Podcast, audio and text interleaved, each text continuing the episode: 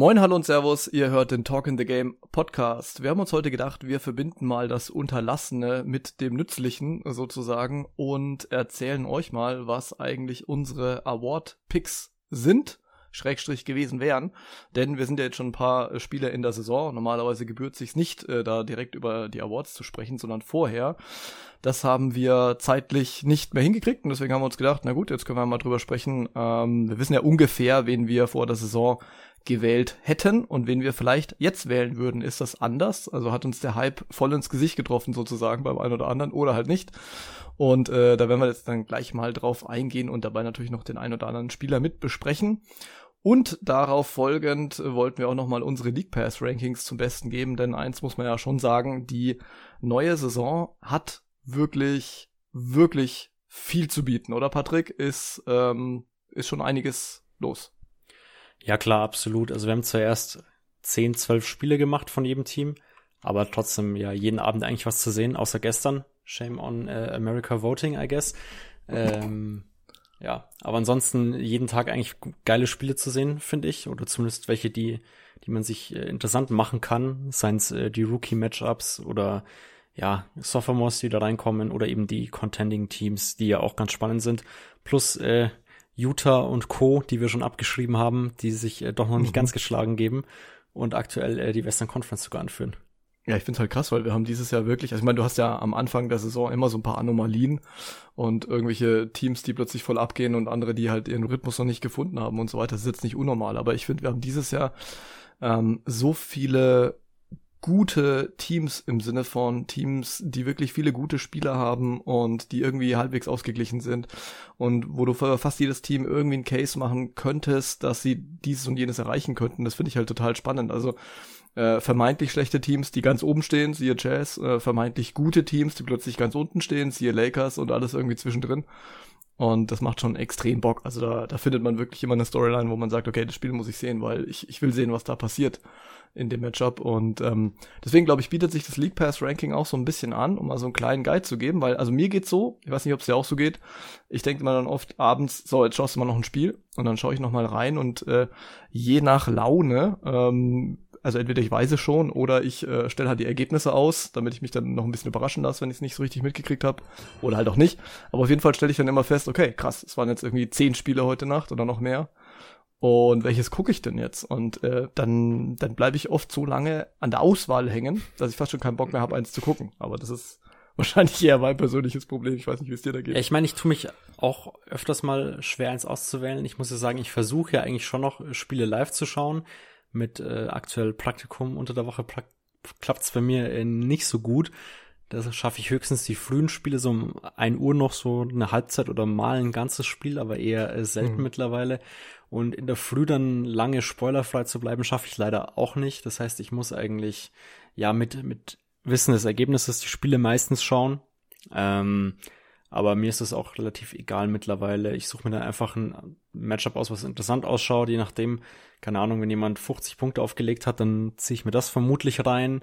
Mhm. Oder halt, ja, wenn das Ergebnis spannend ausschaut, man kann ja auch mit einem kurzen Blick über den Boxscore vielleicht schon mal schauen, wo es halbwegs interessant sein könnte, auch wenn ich den normalerweise vermeide. Aber ja, ich habe ja auch meine Favorite Teams, die ich dieses Jahr recht viel schaue oder generell relativ viel schaue. Von dem her komme ich da immer auf ein paar Teams, die ich anschauen muss. Also mein Go-To-Move ist ja mal morgens erstmal zum Bäcker zu fahren, mir was zu holen, dann ins Büro zu gehen, dann mir einen Kaffee zu machen und dann mit dem äh, Gebäck und dem Kaffee mich hinzusetzen und dann wird natürlich ein bisschen E-Mails beantwortet und sind schon Anrufe auf dem Telefon und so weiter und zwischendrin dann einfach mal äh, kurz Ergebnisse checken und schauen, wie es wie es letzte Nacht in der NBA lief. Und wenn es so stressig ist, dass das nicht funktioniert um die Uhrzeit, dann funktioniert es in der Regel den Rest vom Tag auch nicht mehr und dann kann ich abends tatsächlich versuchen, halbwegs spoilerfrei irgendwie reinzugehen. Es sei denn natürlich, äh, WhatsApp ist zwischendrin übergelaufen. Aber selbst dann wird es oft dann immer noch schwer, ein Spiel auszuwählen. Also wie gesagt, deswegen unser League Pass Ranking dann danach. Aber erstmal würde ich sagen, kommen wir auf die Awards zu sprechen und äh, finde, sollten direkt mal mit dem Elephant in the Room starten, nämlich mit dem MVP-Titel. Ich wage zu behaupten, dass das Rennen um den MVP-Titel dieses Jahr so spannend sein könnte, wie schon lange nicht mehr. Äh, wen hast du denn in deiner Auswahl? Ich habe jetzt mal drei Namen aufgeschrieben, die ich relativ einleuchtend finde. Einen davon wirst du mir vielleicht direkt auch wegcanceln. Ich habe mal Janis Antetokounmpo aufgeschrieben. Ich glaube, da mhm. muss man äh, gar nicht viel zu sagen. Der legt wie eh und je gewohnt krasse Zahlen auf. Also aktuell 32 Punkte, 13, äh, 12 Rebounds und 5 Assists bei richtig äh, starken Quoten, äh, mhm. gutes True Shooting und so weiter. Also wirklich ein, ja, ganz normal, man kann schon fast sagen, eine normal starke Janis Antetokounmpo Season. Ja. Ähm, es gibt Leute, Normal die behaupten, ja, die behaupten auch, er hätte sich dieses Jahr nochmal verbessert. Ich muss sagen, ich habe es jetzt in den Bugs-Spielen, die ich gesehen habe, nicht unbedingt gesehen. Also ich finde, er hat nochmal im ähm, Finishing am Rim nochmal ein paar neue Sachen. Also er geht weniger zu Dunks, sondern mehr so Layer-Packages, finde ich. Da hat er nochmal ein paar Sachen sich angeeignet, die ganz cool sind. Ähm, würde aber jetzt nicht unbedingt sagen, dass er sich da nochmal krass verbessert hat, aber er steht mit den Bugs einfach gerade überragend da. Mhm.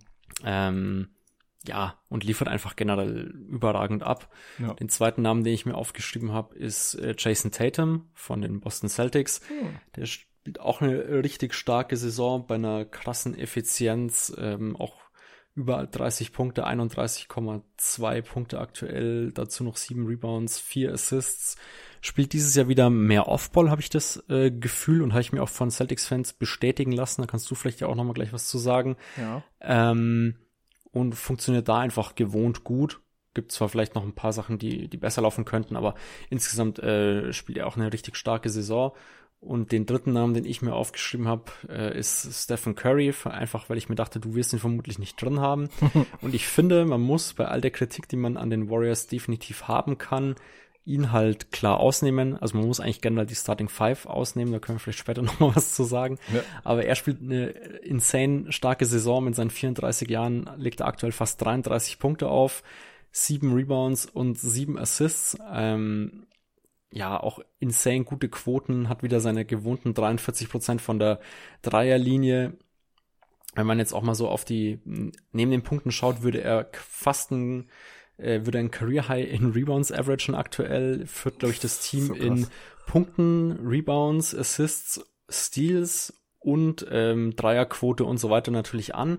True Shooting auch ähm, legt da auch kranke Werte auf 68,5% True Shooting gerade. Das ist äh, richtig krass für die Effizienz. Das wäre selbst für Stephen Curry eine absolute All-Time-Saison. Mhm. Und ja, aktuell sieht's halt für seine seine tatsächlichen Chancen relativ mies aus, weil sein Team gerade mies aussieht, aber da kann er ziemlich wenig dafür. Deshalb ich habe ich ihn mir noch aufgeschrieben. Ähm, ist aber jetzt eher so ein Ausblick auf das Ende der Saison. Aktuell kann man jemandem, der 4 und 7 steht und auf Platz 12 in seiner Conference steht, ja nicht den MVP-Titel geben. Nee, das nicht. Aber ich meine, wir blicken ja auch jetzt aufs Ende der Saison genauso, wie wir es vor der Saison ja auch gemacht hätten. Ähm, nur, dass wir jetzt halt ein bisschen Intel sozusagen im Hinterkopf haben von den Dingen, die wir halt schon gesehen haben. Und da ist immer die Frage, ist das wirklich Intel? Weil das kann ja auch wirklich total fehlleitend sein. Ne? Also kann sein, dass wir in zehn Spielen da sitzen und sagen, äh, nee, also jetzt läuft plötzlich ganz anders und alles ist ganz furchtbar. Ähm, Jannis habe ich natürlich auch hier in der Liste. Ich habe auch Tatum. Ähm, denn die Celtics sind ja, es ist wirklich erstaunlich, die beste Offense der Liga momentan. Während die Defense eher so, hm, naja, ich weiß gar nicht, Platz 19 oder irgendwas, aber äh, da kommt ja auch nochmal Robert Williams zurück und da sehe ich auf jeden Fall noch deutliches Entwicklungspotenzial nach oben, denn das Personal ist ja da und es ist jetzt auch nicht schlechter geworden.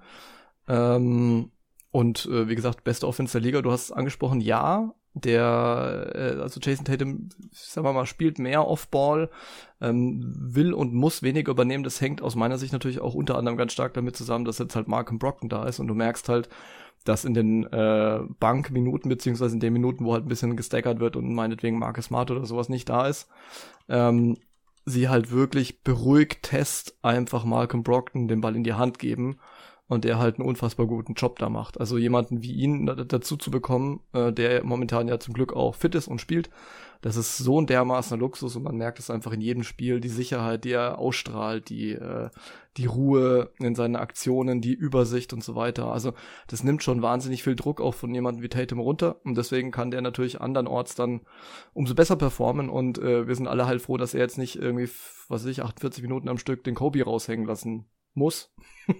da gab es ja auch schon mal andere Zeiten. Also den habe ich da auch. Ähm, ich habe hier noch drei Namen dazu, die du jetzt nicht genannt hast. Also mal in der Auswahl erstens äh, Luka Doncic. Der ist äh, momentan der Topscorer der Liga. Äh, legt auch ziemlich kranke 36 Punkte im Schnitt auf. Also schießt da ähm, alles in Brand. Nicht zwingend quotentechnisch, denn von draußen unter 30 Prozent. Das ist nicht so geil. Ansonsten macht er halt so diese typischen Luca-Dinge und 50 Moves und dann nochmal irgendwie rumdrehen und dann Spiel verlangsamen und wieder anziehen und so weiter. Und ähm, ist, also ich sag mal so, mit den 36 Punkten natürlich on pace irgendwie in die Richtung. Dann habe ich hier noch äh, Ja Morant stehen.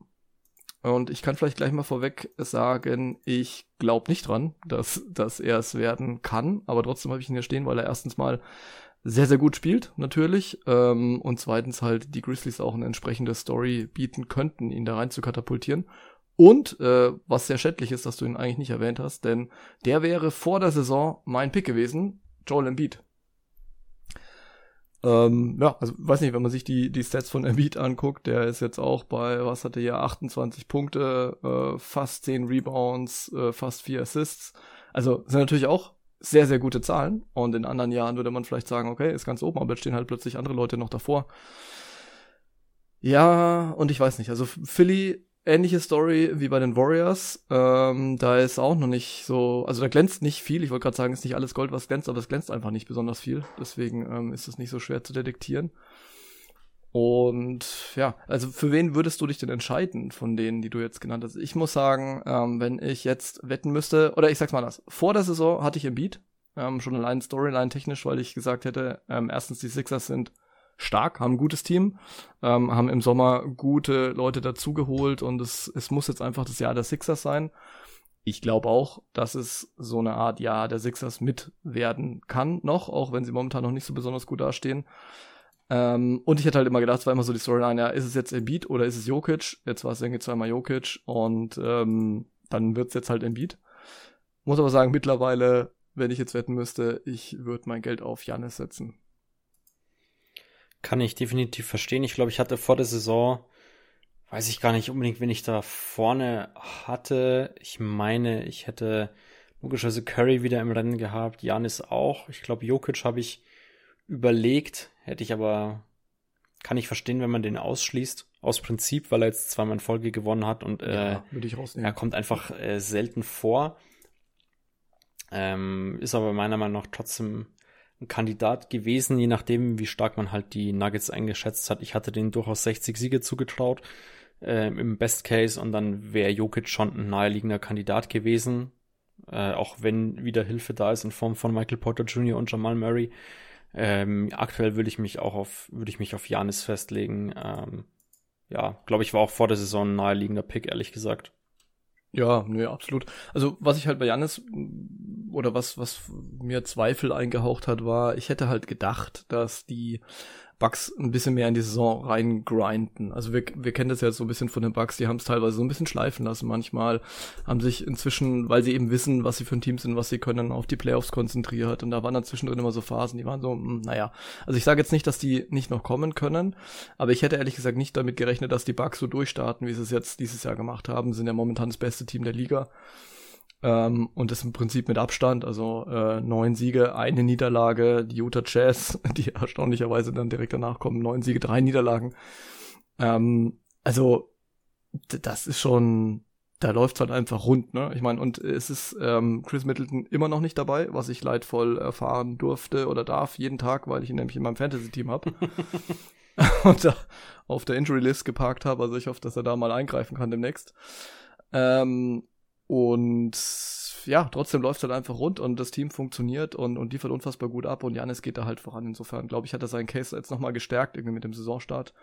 Und würde ich jetzt eher darauf setzen. Jokic, muss ich sagen, würde ich tatsächlich einfach ausschließen aus Gründen der Waters Fatigue. Also Jokic ist eh nicht der absolute Liebling der Amis und ist es trotzdem zweimal geworden. Und äh, jetzt ist sein Team bisschen stärker, wir haben andere Kandidaten. Es ist so ein bisschen langweilig langsam dann die Storyline und da geht's ja dann oft danach. Das ist ja auch so ein Storyline-getriebener Titel. Und äh, zwei Namen müssen wir vielleicht noch erwähnen, die es aus meiner Sicht äh, gar nicht, mit Sicherheit nicht werden, die immer in dieser Diskussion auftauchen. Erstens LeBron. Denn LeBron persönlich hätte es dann wahrscheinlich früher oder später genauso wieder verdient. Also ist jetzt nicht so, dass LeBron schlecht spielt oder irgendwas. Aber die Lakers sind einfach äh, eine Katastrophe momentan und ich bezweifle ganz stark, dass es im Laufe der Saison so viel besser wird, es sei denn, es werden jetzt Wunder was für Trades eingefädelt und selbst dann, wie viele Spieler will man holen, um da irgendwie ein rundes Team zusammenzubringen. Also da glaube ich nicht dran. Und äh, Donovan Mitchell muss man eigentlich fast erwähnen, weil die Cleveland Cavaliers so eine äh, grandiose Geschichte sind jetzt zu Beginn der Saison. Wahrscheinlich auch im Laufe der Saison und er da reingekommen ist und unfassbar gut funktioniert und in manchen Spielen, also muss sagen, neulich äh, das Spiel der Cavs gegen die Lakers, ich weiß nicht, ob du es gesehen hast, war ja ein Primetime-Spiel. Ja. Ähm, da habe ich dann so, so ähm, gotteslästerlich gesagt, äh, irgendwie ist Donovan Mitchell hier der LeBron.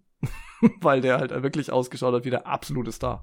Also es ist schon krass und trotzdem glaube ich nicht daran, dass Mitchell da irgendwie ein Wörtchen mitreden kann, weil da halt ein paar Dinge zusammenkommen. Sehr gutes Team momentan, gut zusammengestelltes Team, ein paar andere Stories rund um Mobley, um Garland und kleiner Guard und so weiter. Also da glaube ich irgendwie nicht dran. Oder siehst du da irgendwie Chancen? Hm, ich glaube, aktuell hat er schon ganz gute Chancen, mit dem wir aufzockt, also gerade über 31 Punkte legt er auf auch über fast 65% True Shooting. Also auch ziemlich, ziemlich kranke Zahlen, was seine Effizienz angeht. Er macht das Team auch schon nochmal deutlich besser, trifft aktuell 45% Dreier. Mhm. Man muss halt sagen, vermutlich gibt es eine kleine Regression zur Mitte nochmal. Ich glaube eher, also er ist schon ein starker Shooter, 45% ist aber dann doch ja. schon ziemlich krass. Also das wäre ja deutlich über Steph Curry Niveau und auch vom Volumen ist er ziemlich weit vorne dabei. Ähm, aber wenn das Team weiterhin so stark bleibt und irgendwie into die Top 2 im Osten kommt, dann hat vermutlich schon irgendjemand aus dem Team was mitzureden im Awards Race.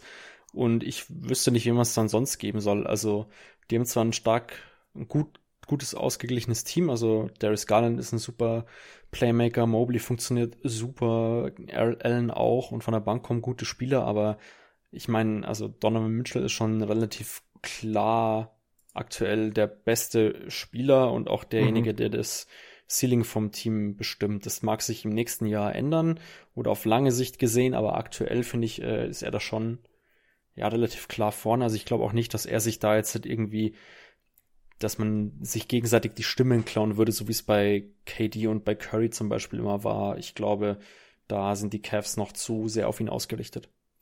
Ja, also wie gesagt, ich glaube auch, dass er eine MVP-würdige äh, Saison spielen wird, aber ich glaube halt nicht, dass es bei der Konkurrenz und jetzt schon in dem Jahr ähm, werden wird. Aber womit ich es jetzt hier sozusagen erwähnt habe, unnötigerweise, ich hätte ihn auch verschweigen können, wird das wahrscheinlich.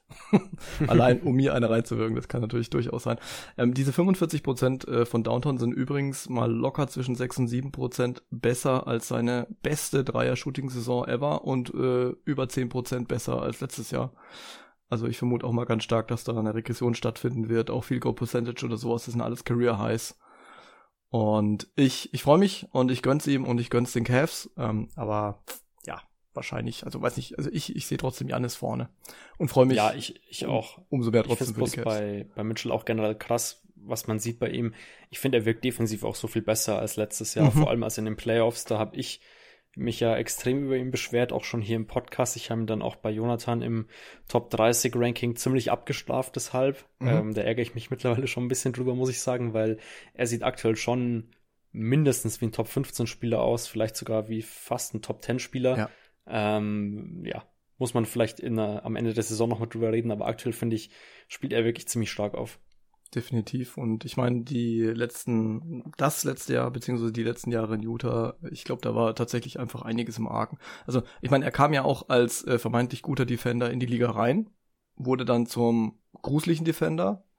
Und jetzt auf einmal sieht's wieder relativ gut aus. Also es ist jetzt, das, das muss ja irgendwie Gründe haben. Ähm, insofern manchmal, wir haben es ja oft schon angesprochen, Tapetenwechsel tut äh, dem einen oder anderen Spieler sehr gut und bei ihm ist das ganz, ganz, ganz offensichtlich der Fall. Äh, und ich fühle mich sehr, sehr wohl übrigens mit meiner Prediction aus der Preview und ich zitiere mich eigentlich nie und sehr ungern selbst, aber ähm, mein, mein Take war ja, und da war ich auch wahrscheinlich nicht der Einzige, der ihn gebracht hat, dass Donovan Mitchell einen Riesenschritt in der Defense machen wird, allein schon, weil das Umfeld anders ist und so weiter. Und ähm, das, das kommt ihm jetzt definitiv zugute. Na gut, also das heißt, wir setzen beide auf Janis Antetokounmpo als MVP auch nach zehn Spielen oder gerade jetzt hier nach, nach zehn Spielen und äh, kommen zum Rookie of the Year. Und ich frage mich gerade, ob es hier nicht wahrscheinlich eindeutiger ist. Ich würde es fast mal vermuten. Ähm, wen hast du da so auf der Liste? Ja, also vorne habe ich aktuell ganz klar Paolo Banquero. Ja. Der ja, legt überragende Zahlen für einen Rookie auf. Finde ich ziemlich krass, wie ready er auch schon ausschaut für die NBA. Also ich finde, wir sehen es in den letzten Jahren immer häufiger, dass Spieler schon sehr irgendwie fertig aussehen und sehr gut funktionieren.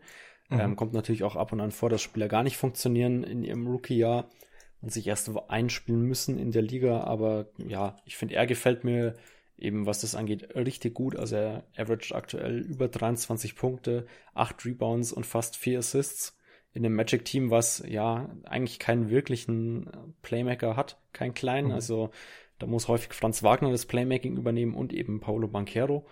Das finde ich, ja, sieht man teilweise auch noch. Also er hat auch teilweise wilde Turnover. Die Assist-to-Turnover-Ratio sieht auch nicht so besonders gut aus, aber ich meine, er ist ein Rookie. Da muss ich da erstmal reinfinden. Da habe ich überhaupt kein Problem mit. Die Magic wollen ja auch nicht unbedingt äh, jetzt massiv Spiele gewinnen. Also ich glaube, die hätten sich jetzt auch nicht gewehrt, wenn sie jetzt halt irgendwie 40 Siege geholt hätten, aber mhm. da äh, kommt man einfach nicht hin mit dem Kader. Ich glaube, das war von Anfang an klar. Dann gab es auch noch Verletzungen und so weiter. Deshalb ist es da jetzt nicht so dramatisch. Den nächsten Spieler, den ich auf der Liste habe, ist Benedict Matherin. Yes. Oder Matera, je nachdem, ob man es französisch aussprechen möchte oder nicht. Der ähm, Guard der Indiana Pacers, der legt aktuell auch wirklich sehr gute Zahlen auf, 19 Punkte, äh, vier Assists, drei Rebounds fast. Ähm, ja, funktioniert aktuell auch sehr gut, funktioniert vor allem auch viel besser, als ich es äh, ihm zugetraut hatte. Mhm. Ich glaube, er hatte auch eigentlich noch kein, ja, letzt, das letzte Spiel war nicht so gut, da waren es nur acht Punkte, aber alle anderen Spiele waren eigentlich wirklich gut. Ähm, ja. Er hat selten mal einen, einen, richtigen Ausreißer nach oben drin, aber hat auch schon mal 32 Punkte aufgelegt oder so. Also der hat schon ein paar richtig coole Spiele gemacht. Und ja, gefällt mir dementsprechend auch richtig gut. Und ja, wen man auch noch nennen muss, der auch eben schon ziemlich gut ausschaut, ist Keegan Murray. Der, mhm. ja, macht sich aktuell auch sehr gut. Der legt zwar jetzt keine 20 Punkte auf, so wie die anderen beiden, aber immerhin auch 13 Punkte, ähm, ein paar Rebounds und ja, zwei Assists oder so. Ähm, aber ist halt ein guter Ergänzungsspieler in dem Kings-Kader und funktioniert halt in einem Team, was zumindest äh, gewinnen möchte, es zwar aktuell noch nicht so wirklich tut, aber ja, insgesamt finde ich, macht sich er noch mit am besten. Er sieht halt auch schon aus wie so ein, ja, kein, kein Rookie auf jeden Fall, eher so wie ein Drittjahresspieler oder so, der halt schon genau weiß, was er machen muss mhm. und funktioniert dementsprechend, ja, oft da schon ganz gut, vor allem eben, ja, offensiv sein Dreier, der fällt schon ganz okay, der könnte noch besser fallen und generell finde ich, ja, er hat einfach so ein gutes Skillset, was sich da eben äh, anbietet. Man muss auch sagen, er ist schon 22, die anderen beiden sind ein bisschen jünger. Äh, das könnte ihm da vielleicht noch zugutekommen, aber kann man ihm jetzt mhm. auch nicht negativ auslegen. Nee, er spielt eine absolut stabile Rolle jetzt bei den, bei den Kings und teilweise hat man sogar das Gefühl, irgendwie, wenn es mal ein bisschen wild geht, irgendwie bin ich ganz froh, wenn der Ball mal zu Keegan Murray geht und der dann einfach einen satten Dreier reinlatzt. Und äh, dann, wobei ich jetzt gerade sehe, so gut wie ich es in Erinnerung habe, ist die Quote gar nicht 35 Prozent. Gut, aber immerhin, also es ist Rookie-Saison, sei alles verziehen. Ja, die drei habe ich auch. Ich habe hier noch Jaden Ivy mit dabei stehen, der ähm, zum einen eigentlich ganz gut funktioniert. 15 Punkte, ähm, 4,9 Rebounds, 3,6 Assists. Zum anderen irgendwie auch wieder nicht, weil er halt einfach total ineffizient ist. Ähm, und das äh, liegt also unter anderem an ihm und an den Prognosen, die wir sowieso schon an ihn hatten, weil er halt ein ziemlich wilder äh, Offensivscorer ist, also Decision Making ist noch so ein bisschen ähm, das Thema, aber ich glaube, das sind alles Dinge, die er ähm, auf Dauer auf die Reihe kriegen kann. Er steht natürlich ein bisschen hinter Kate Cunningham zurück, der im Prinzip irgendwie gefühlt sein Rookie-Jahr hat, auch wenn dem nicht so ist. Und ähm, da ist dann nochmal die Story so ein bisschen anders. Er ist einfach noch so ein bisschen zu wild irgendwie, deswegen hätte ich ihn jetzt auch nicht äh, für für diesen Titel hier vorgesehen. Also ich bin natürlich auch ganz klar bei Paulo Banquero der erstens körperlich, wie du schon gesagt hast, unfassbar ready ist. Also da gibt's immer so Szenen, wenn, wenn er irgendwie reinzieht und dann irgendwie in der Luft äh, mit, mit, mit dem Verteidiger kollidiert und dann du nochmal so diese Second Action irgendwie hast, dass dann nochmal ähm, nochmal der, der Wurf kommt im Sinken und der dann aber wirklich stabil und gezielt reingeht. Also das ist schon krass. Ähm, Und er ist halt, muss man auch sagen, von all den Spielern jetzt erstens der beste Scorer, klar. Und äh, zweitens, weil er hat ja jetzt schon die Starrolle im Team inne. Also er ist ja eigentlich fast schon so gut wie jetzt vielleicht nicht der Mentale oder so, aber auf dem Platz der Teamleader. Ähm, und das sind die anderen natürlich nicht. Mein Lieblingsspieler von all denen und überhaupt aus der ganzen Rookie-Klasse ist Benedict Matherin mit, mit Abstand, muss ich sagen. Weil ähm, Matt hat mir den ja in der Offseason angepriesen wie Sauerbier und äh, hat immer darauf hingewiesen, dass das ein Typ ist wie Isaiah Ryder, wem der noch was sagt also auch ein bisschen älteres Semester. Und es ist tatsächlich ein bisschen so, ne? Also so dieser, dieser wahnsinnig äh, Scoring äh, fixierte Spielstil irgendwie, den er hat und, und äh, einfach dieses, er kommt von der Bank, irgendwie knallt über 20 Punkte rein und wirkt dabei so dermaßen voll Selbstvertrauen, aber rechtfertigt es natürlich auch durch seine Leistung. Also ist jetzt nicht so, dass er nur auf sich vertraut und dann läuft es irgendwie nicht. 40 Prozent von Downtown, ähm, das ist also macht mir einfach unfassbar Spaß, ihm zuzugucken. Also, wenn es nach dem Herzen ginge, um mal wieder leicht schmalzig rüberzukommen, dann wäre es Matherin. Aber natürlich muss man ja ganz klar Paulo Banquero eigentlich ähm, wählen. Es gibt übrigens zwei Typen, die mich wahnsinnig überraschen äh, in dieser Rookie-Class, weil ich da überhaupt gar nicht mit, äh, damit gerechnet hätte. Der erste ist äh, Jake LaRavia. Also wenn ich irgendwen nicht auf dem Schirm hatte, dann war es auf jeden Fall der. Und äh, die Grizzlies, wie sie es halt so machen in den letzten Jahren, die schmeißen einfach mal so einen Typen rein und äh, der liefert dann halt einfach. Ja, also der spielt eine gute Rolle, macht, kriegt äh, 19 Minuten momentan, äh, 54 Prozent von Downtown bei drei Versuchen, äh, 50 Prozent aus dem Zweierbereich. Also es ist schon, es spielt einfach eine gute gute, solide Rolle, ohne dass ich, ich weiß gar nicht, ob ich überhaupt in der Draft irgendwie den Namen mitgekriegt habe, keine Ahnung, Shame on me wahrscheinlich, aber ich hab's, ja, es ist durchgerutscht. Und der andere ist mittlerweile Andrew Nampart von den Pacers. Denn äh, am Anfang ist mir nicht so aufgefallen, aber jetzt in den letzten Spielen, vor allem wenn man drauf geachtet hat, ist schon krass, wie er phasenweise richtig ruhig und abgezockt ähm, mal das Spiel lenken kann und dann auch wirklich ähm, krasse Moves drauf hat, die ich ihm irgendwie vorher nicht so zugetraut hätte. Aber liegt sicherlich auch daran, dass mein ähm, Scouting-Raster da vor der Saison äh, sehr, sehr grobmaschig ist. da rutscht äh, der eine oder andere da durchaus durch. Aber die, das, das macht mir schon Spaß. Und es gibt wirklich einige jetzt in dieser, wir könnten jetzt noch zig andere Namen nennen, in dieser Rookie-Class, die einfach richtig Bock machen, ähm, zuzugucken. Das Einzige, was mich wahnsinnig aufregt, ist, dass Kenny Lofton Jr. nicht die Minuten kriegt, äh, die er verdient hat, nämlich 40 plus. sondern eher bei 4,7 ist. Naja. Ja, ich muss auch sagen, es sind aktuell irgendwie viele Rookies dabei, die einfach eine gute Rolle in ihrem Team spielen. Auch, ja, Tari Eason, Shaden Sharp, und so weiter, die legen alle auch einfach ja irgendwie solide Zahlen auf, zeigen, deuten schon ein bisschen was an. Mhm. Ähm, aber die drei, die wir jetzt genannt haben, ich glaube, die waren sehr naheliegend und relativ offensichtlich auch. Ja, da kommt sie kaum drum rum. Das ist, äh, da, da kann man nicht viel dran drehen und es wird wahrscheinlich auch, also wenn es nicht Paolo Banquero wird, ich weiß nicht, ich wäre dann schon, ich wäre schon sehr überrascht, muss ich ehrlich sagen. Da muss ein bisschen was passieren. Gut, wir kommen zum Sixth Man of the Year und da kann ich gleich mal wegnehmen. Ist witzig, weil da habe ich einen, den ich gerade schon genannt habe. Ähm, kann man als Rookie Sixth Man of the Year werden? Why not? Why not, ne? Weil dann würde ich nämlich sagen, mein absoluter Favorit ist momentan Benedict Matherin und das ist jetzt ein Reach, weil Rookies natürlich immer gerne mal dazu tendieren, im Laufe der Saison in die berühmte Rookie-Wall irgendwie reinzuknallen. Und dann schaut es vielleicht nicht mehr ganz so gut aus, aber ganz ehrlich, ähm, wenn man mal so durchgeht, Bankspieler und äh, man muss ja mal sagen, der Six Man of the Year Award, wir können den ja unterschiedlich auslegen, aber die landläufige Auslegung ist halt der beste Bankscorer, sind wir ehrlich. Und der beste Bankscorer der Liga in relevanten Minuten ist momentan Benedict Matherin. Also warum nicht? Ja, eigentlich gar nicht so schlecht der Tipp. Ähm, ich habe ihn bei mir jetzt halt ein bisschen ausgeklammert, eben weil ich ihn schon beim Rookie of the Year recht weit vorne mit dabei hatte.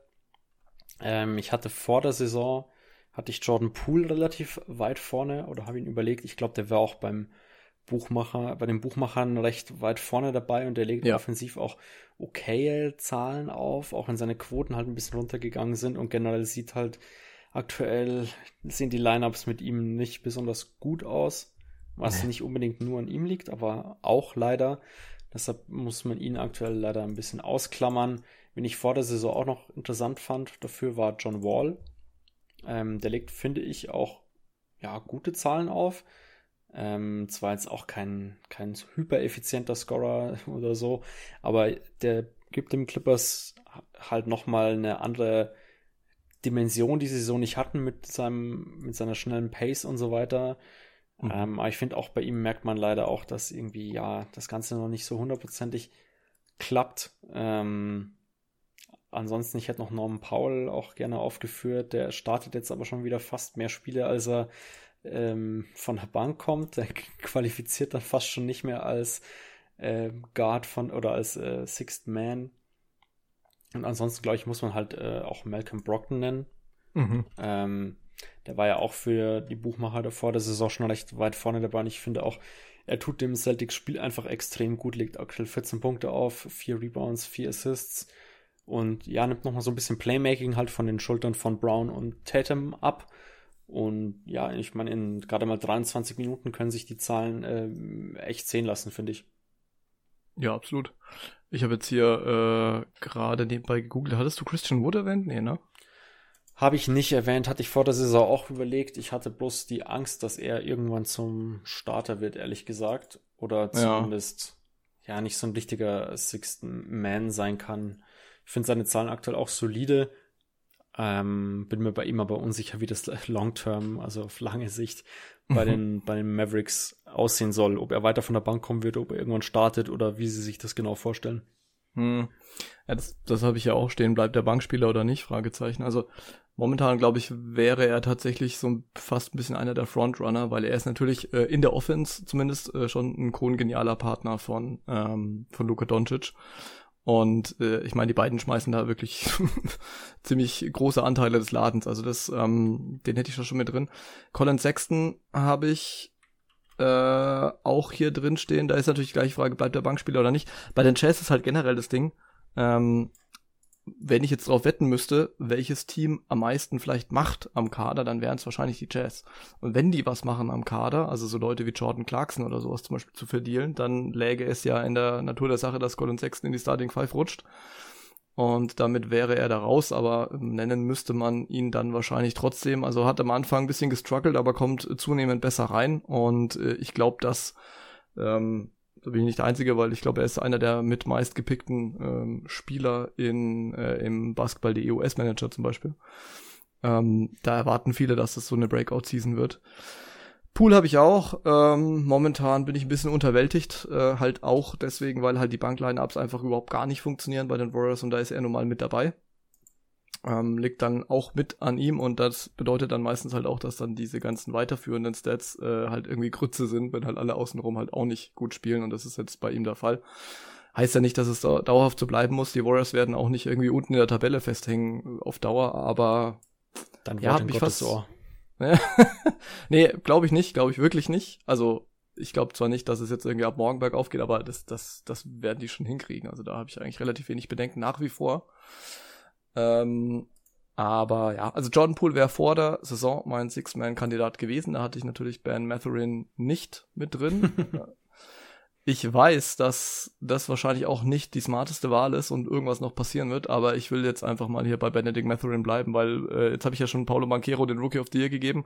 Dann kriegt Matherin hier den Six-Man. Das wäre eine geile Story.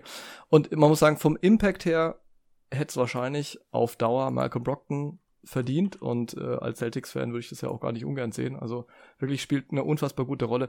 Der Impact ist halt krass bei ihm, finde ich, und das sind halt viele Dinge, die du jetzt auch nicht unbedingt im Boxscore siehst, weil er einfach dermaßen das Spiel ruhig hält und sortiert, ähm, wenn die Starter halt nicht da sind. Ähm, oder halt auch zusammen mit den Startern. Und das war ein Element, was so unfassbar gefehlt hat letztes Jahr. Das muss man ganz ehrlich sagen. Ja, die haben ein unfassbar gutes zweite Saisonhälfte gespielt und ähm, es ist jetzt irgendwie nicht so, dass es da besonders viel zu kritisieren gab bei den, bei den Celtics letztes Jahr. Aber nichtsdestotrotz, die Punkte, die halt gefehlt haben, war halt Bankscoring. Hm, da hat man ja jetzt äh, einen Danilo Gallinari, der auf so Balken äh, balanciert und das immer ganz gerne auf Twitter zeigt, dass es da vorangeht in seiner Reha. Äh, gleichzeitig äh, gab es jetzt auch diese Disabled Player Exception für ihn, also er ist ähm, nicht einsatzbereit. Deswegen gibt's ein bisschen Kohle, die kann man dann vielleicht irgendwie im Februar auf den Kopf hauen. Ja, und Malcolm Brockton übernimmt halt irgendwie alles andere. Und das ist schon echt spektakulär. Also eigentlich müsste er es, aber ich, ich nehme hier Benedict Matherin. Finde ich, finde ich, also ich bin sehr zufrieden mit dem Pick. Ob ich es am Ende der Saison noch bin, keine Ahnung.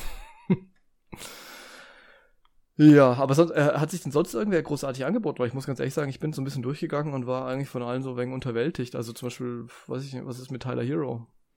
Hm, pff, gefällt mir jetzt persönlich nicht so gut. Ich habe ein paar Heat-Spiele gesehen, die fand ich ziemlich unterwältigend generell als mhm. Team mhm. und da ist er leider auch jetzt kein super positiver Lichtblick. Ich finde, er spielt noch okay, so persönlich, aber er hat jetzt auch nicht den großen Impact auf sein Team, dass in seinen, ja, wenn er spielt, dass es so viel besser laufen würde, meiner Meinung nach. Er startet jetzt ja auch. Ähm, Momentan startet er, ja, ja sehe ich auch gerade, genau. genau. Also damit wäre sowieso raus, ob das jetzt auf Dauer so bleibt, äh, sei mal dahingestellt, aber ja, stimmt.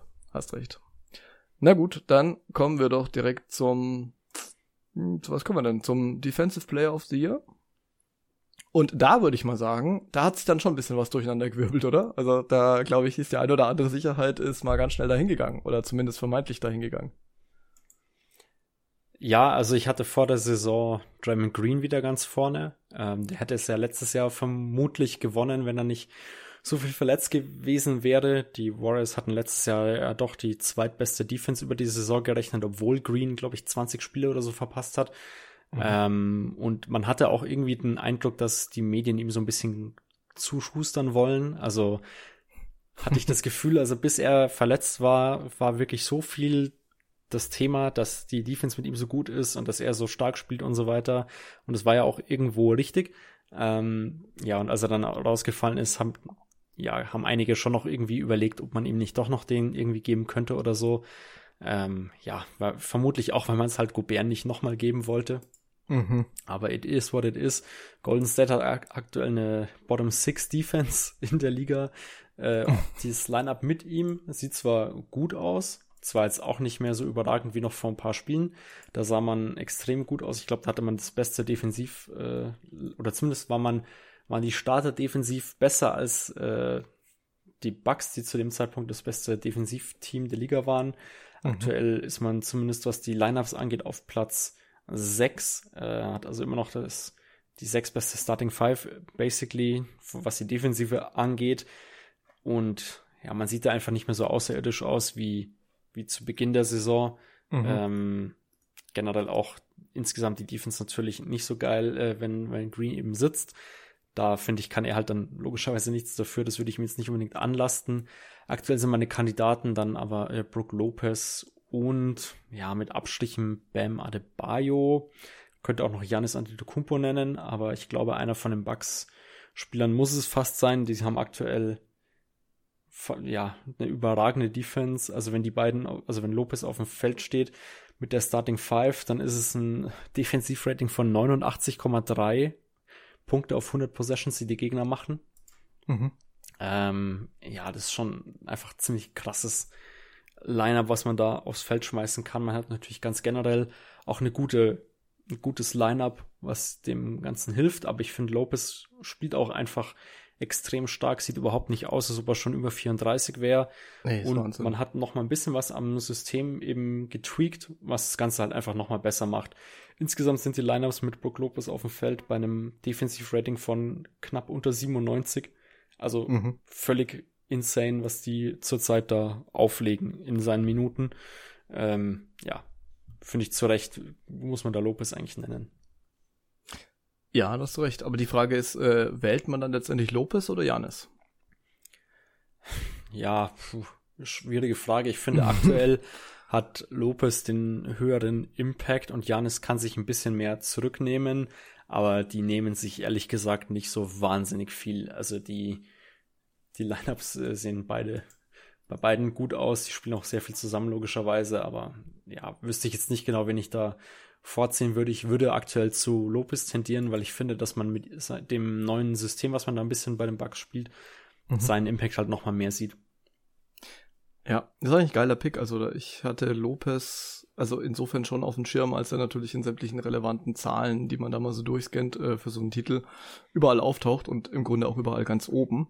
Jetzt ist es natürlich irgendwie so ein bisschen schwer, nach äh, zehn Spielen zu bewerten, ähm, wenn, also ja, wenn die, wenn die zehn Spiele gespielt haben, haben von den zehn Spielen neun gewonnen. Und jetzt hat der Center gute Werte defensiv. Das liegt fast, also es muss nicht sein, aber es liegt fast ein bisschen in der Natur der Sache. Deswegen bin ich ja noch so ein bisschen skeptisch. Also nicht skeptisch, dass er gut ist, sondern skeptisch, dass das reicht für so einen Titel, meine ich jetzt. Ähm, aber du hast komplett recht, ich hatte ihn jetzt hier nicht stehen. Was sagst du denn zu Mobley? Äh, Finde ich auch einen guten Tipp. Den hatte ich vor der Saison auch relativ, ja, nicht weit vorne, aber den war zumindest ein Kandidat, den ich so nochmal, ja, so als Außenseiterkandidat hatte. So ein Second-Year-Sophomore, die holen ja auch selten Awards. Ich glaube, Sam Vicini war es, der hat im Podcast mal erzählt bei seinem Podcast, dass ähm, frühestens eigentlich in der dritten Saison jemand DPOY wird und normalerweise sind die Defensive Player of the Years eher in Jahr 4, 5 oder dann noch später ihrer Karriere. Deshalb wäre es bei Mobley jetzt schon eine ziemliche Outlier-Entwicklung. Plus man muss ja auch sagen, er hat schon ein gutes Team neben sich mit Jared Allen, mhm. auch einen Spieler, der ihm da vielleicht noch mal ein paar Votes äh, wegpicken könnte. Ähm, ja, aber generell ist es auch auf jeden Fall ein guter Tipp. Die Cavs sind ja auch aktuell die zweitbeste Defense der Liga. Die kann man da aktuell auf jeden Fall äh, auch nennen. Auch wenn man sagen muss, dass der Abstand zu den Bucks schon ziemlich großes aktuell. Die sind aktuell über drei Punkte vor. Also das ist quasi so wie der Abstand zu, ja, zum, zum siebt oder acht Platzierten, glaube ich. Ja, genau. Also es ist, äh, sind halt einfach erst zehn Spiele. Ein ja, bisschen ja, äh, strange ist natürlich, dass Evan Mobley das schlechteste D-Rating in seinem Team hat. Der liegt ja nämlich bei 111 und jemand wie Kevin Love zum Beispiel 97,4. Also da zeigt sich natürlich, dass da einiges noch nicht so richtig passt. Also ich meine, sagen wir so, er, er spielt natürlich äh, in den wichtigsten Minuten und da halt, äh, wo die Gegner dann entsprechend auch scoren, aber ja, also spielt wahnsinnig starke Defense. Es gab ja jetzt Spiele, wo er, ich weiß gar nicht, vier, fünf Blocks hatte ähm, zwischendrin. Oder sechs Blocks waren es neulich, glaube ich, sogar. Ne? Acht waren es einmal, glaube ich. Acht, acht, genau. Ja, es ist, es ist unfassbar krass. Er hat wahnsinnig gutes Position-Game. Und ähm, diese, die, wie er sich da mit Jared Allen ergänzt, das ist teilweise wirklich eine Freude, das in der Defensive zu, zu schauen. Witzigerweise ist sein Bruder, ne, ist sein Bruder, glaube ich, als er ja Mobley, ne? Ja. Hatten die Rating von 44, also eigentlich musste er es werden. Aber der hat halt auch erst vier Minuten gespielt. und die liefen offensichtlich gut. Naja, also auf jeden Fall äh, Janis, Lopez, Mobley und ich habe dann, ich habe hier so, so eine Bunch von Spielern stehen, die vor der Saison vielleicht irgendwie oben gewesen wären. Also Draymond ähm, kann man, ja, momentan schwierig. Nicht, heißt nicht. Kann man nicht wählen. Nee, kann man nicht wählen. Ähm, Gobert äh, klammern wir kurz aus, müssen wir ja auch noch drüber sprechen. Bam, hast du schon angesprochen, Robert Williams hat noch gar nicht gespielt ähm, und Joel Embiid immer verdächtig irgendwie in so einer Kategorie, aber der fällt jetzt momentan vielleicht auch noch nicht so richtig rein. Also so richtig anbieten momentan halt tun sich halt natürlich Cavs und ähm, Backspieler. Aber wir schauen ja aufs Ende der Saison. Und deswegen würde ich sagen, persönlich, wenn ich ehrlich bin, ähm, wenn Janis nicht MVP wird, warum auch immer, dann wird er Depoy und wenn er MVP wird, und da habe ich ihn ja gepickt, dann kann ich ihn hier eigentlich nicht auch noch nehmen. Das wäre natürlich ein bisschen äh, lächerlich. Dann äh, würde ich, ja, den hatte ich gar nicht auf der Liste, aber du hast wahrscheinlich recht, dann würde ich zu Lopez tendieren. Ja, ich finde Lopez aktuell auch den einleuchtendsten Spieler. Ähm, ich finde, theoretisch könnte man noch halt für Spieler einen Case machen, die bei einem, die bei einem Team spielen, in denen ihren Minuten sie halt gut ausschauen. Also Adebayo zum Beispiel, da ist das Heat-Team eine gute Defense, äh, bei Green theoretisch auch, aber das sind halt alles so Cases, die aktuell nicht besonders gut ausschauen, wenn das Team nicht mal eine Top 10 Defense stellen kann. Ja, ähm, ja äh, aktuell finde ich aber auch, haben wir weit vorne halt auch irgendwie Teams, wo auch nicht ein Defender unbedingt raussticht. Also das drittbeste Defense-Team ist zum Beispiel Phoenix. Ähm, da könnte man jetzt die Andrew Ayton nennen, vielleicht. Der ist vermutlich derjenige mit dem größten Impact. Da hat jemand noch Mikael Bridges. Äh, Booker ist mittlerweile ein besserer Defender. Chris Paul in den Playoffs nicht mehr. In der Regular Season vermutlich auch noch okay. Und ansonsten stehen da auch noch Teams wie Toronto oder Minnesota. Aber bei Toronto, ich glaube, die haben keinen einzigen schlechten Verteidiger in der Starting Five. Und wer ja. da jetzt dann wirklich der der beste Verteidiger ist, äh, boah, wüsste ich jetzt auch nicht. Ich würde vermutlich zu Anunobi tendieren, aber ja. den, den größten Impact auf ein Team hat vermutlich Siakam oder so. Also von dem her, das ist aktuell relativ äh, kompliziert, finde ich, da noch was rauszulesen. Da werden wir in, keine Ahnung, vier Wochen oder fünf Wochen nochmal Awards-Picks raushauen oder so, dann wird sich das Ganze vermutlich deutlich anders nochmal äh, abzeichnen. Ich denke auch. Ja, dann wählen wir doch einfach Brooke Lopez und lassen uns dann äh, den Vorwurf gefallen, dass wir komplett äh, auf dem 10-Spieler-Hype-Train sind. Gerne. Aber da, ich glaube, da können wir dann ganz gut mit leben. Dann kommen wir zum Most Improved Player und das würde ich sagen ist traditionell einer der Awards, die äh, am streitbarsten sind. Denn was heißt Most Improved eigentlich, ne? Also in, in welchem Hinblick? Musst du jetzt irgendwie eine besonders große Differenz haben zwischen den Punkten, die du letzte Saison aufgelegt hast und den Punkten dieses Jahr? Oder hast du deine Rolle irgendwie geändert? Und wie ist es eigentlich mit Leuten, die äh, erst gar keine Rolle hatten und jetzt auf einmal eine große Rolle haben, weil sie halt im anderen Team sind und so weiter und so fort? Also da kannst du wirklich immer in alle Richtungen gehen. Und hier habe ich auch von allen Awards tatsächlich die meisten Namen stehen. Und es ist auch der einzige Award, wo ich mich noch nicht abschließend entschieden habe. Ähm, weil ich gedacht habe, ich laber mich jetzt hier einfach in irgendeinen Namen rein, beziehungsweise du mich in irgendeinen Namen rein und dann, dann läuft es schon irgendwie. Ich kann hier mal auflisten, wen ich da stehen habe und äh, du ergänzt mal, wen du noch bei dir stehen hast. Und dann müssen wir uns da mal irgendwie durch, durchklamüsern. Also, ich habe äh, Tyrese Maxey, dem man definitiv zutrauen sollte und es äh, beweist ja auch momentan, dass er äh, ja, ich, das ist eigentlich jetzt ein bescheuerter Satz, den ich hier anfangen wollte, weil es dermaßen Captain Obvious ist. Also, ähm, der halt einfach besser wird, ist ja auch noch ein, ein junger Spieler und äh, zunehmend irgendwie beweisen kann, dass äh, wie, wie er das Team phasenweise führen kann. Auch dann mal, wenn vielleicht Harden irgendwie nicht ähm, gerade so die leuchtendsten Momente hat. Dann äh, Lauri Markhanen, der Dude, der plötzlich in ein Team gekommen ist, bei dem es um absolut nichts geht und er endlich seine große Rolle hat und plötzlich vollkommen befreit aufspielen kann. Ähm, und das ist ja schon wieder eine ganz andere Storyline, zum Beispiel als bei Tyrese Maxi. Dann hätte ich hier stehen Shay Gilches Alexander, der die letzten Jahre auch schon gut war, aber jetzt gerade komplett out of his mind äh, performt bei OKC, wo es irgendwie auch um nichts geht. Dann Terry Halliburton, würde jetzt nicht sagen, dass es um nichts geht bei den Pacers, aber ähm, also jetzt den Contending-Druck oder sowas hat er jetzt natürlich auch nicht. Gleichzeitig ähm, ist er da schon krass der Typ Floor General jetzt irgendwie in diesem jungen Team. Dann gäbe es Darius Garland, der weniger Punkte macht als letztes Jahr, weil Mitchell natürlich bei ihm im Team ist, der sich aber spielerisch aus meiner Sicht äh, klar verbessert hat. Und dann gibt's halt so Dudes wie Bol Bol zum Beispiel.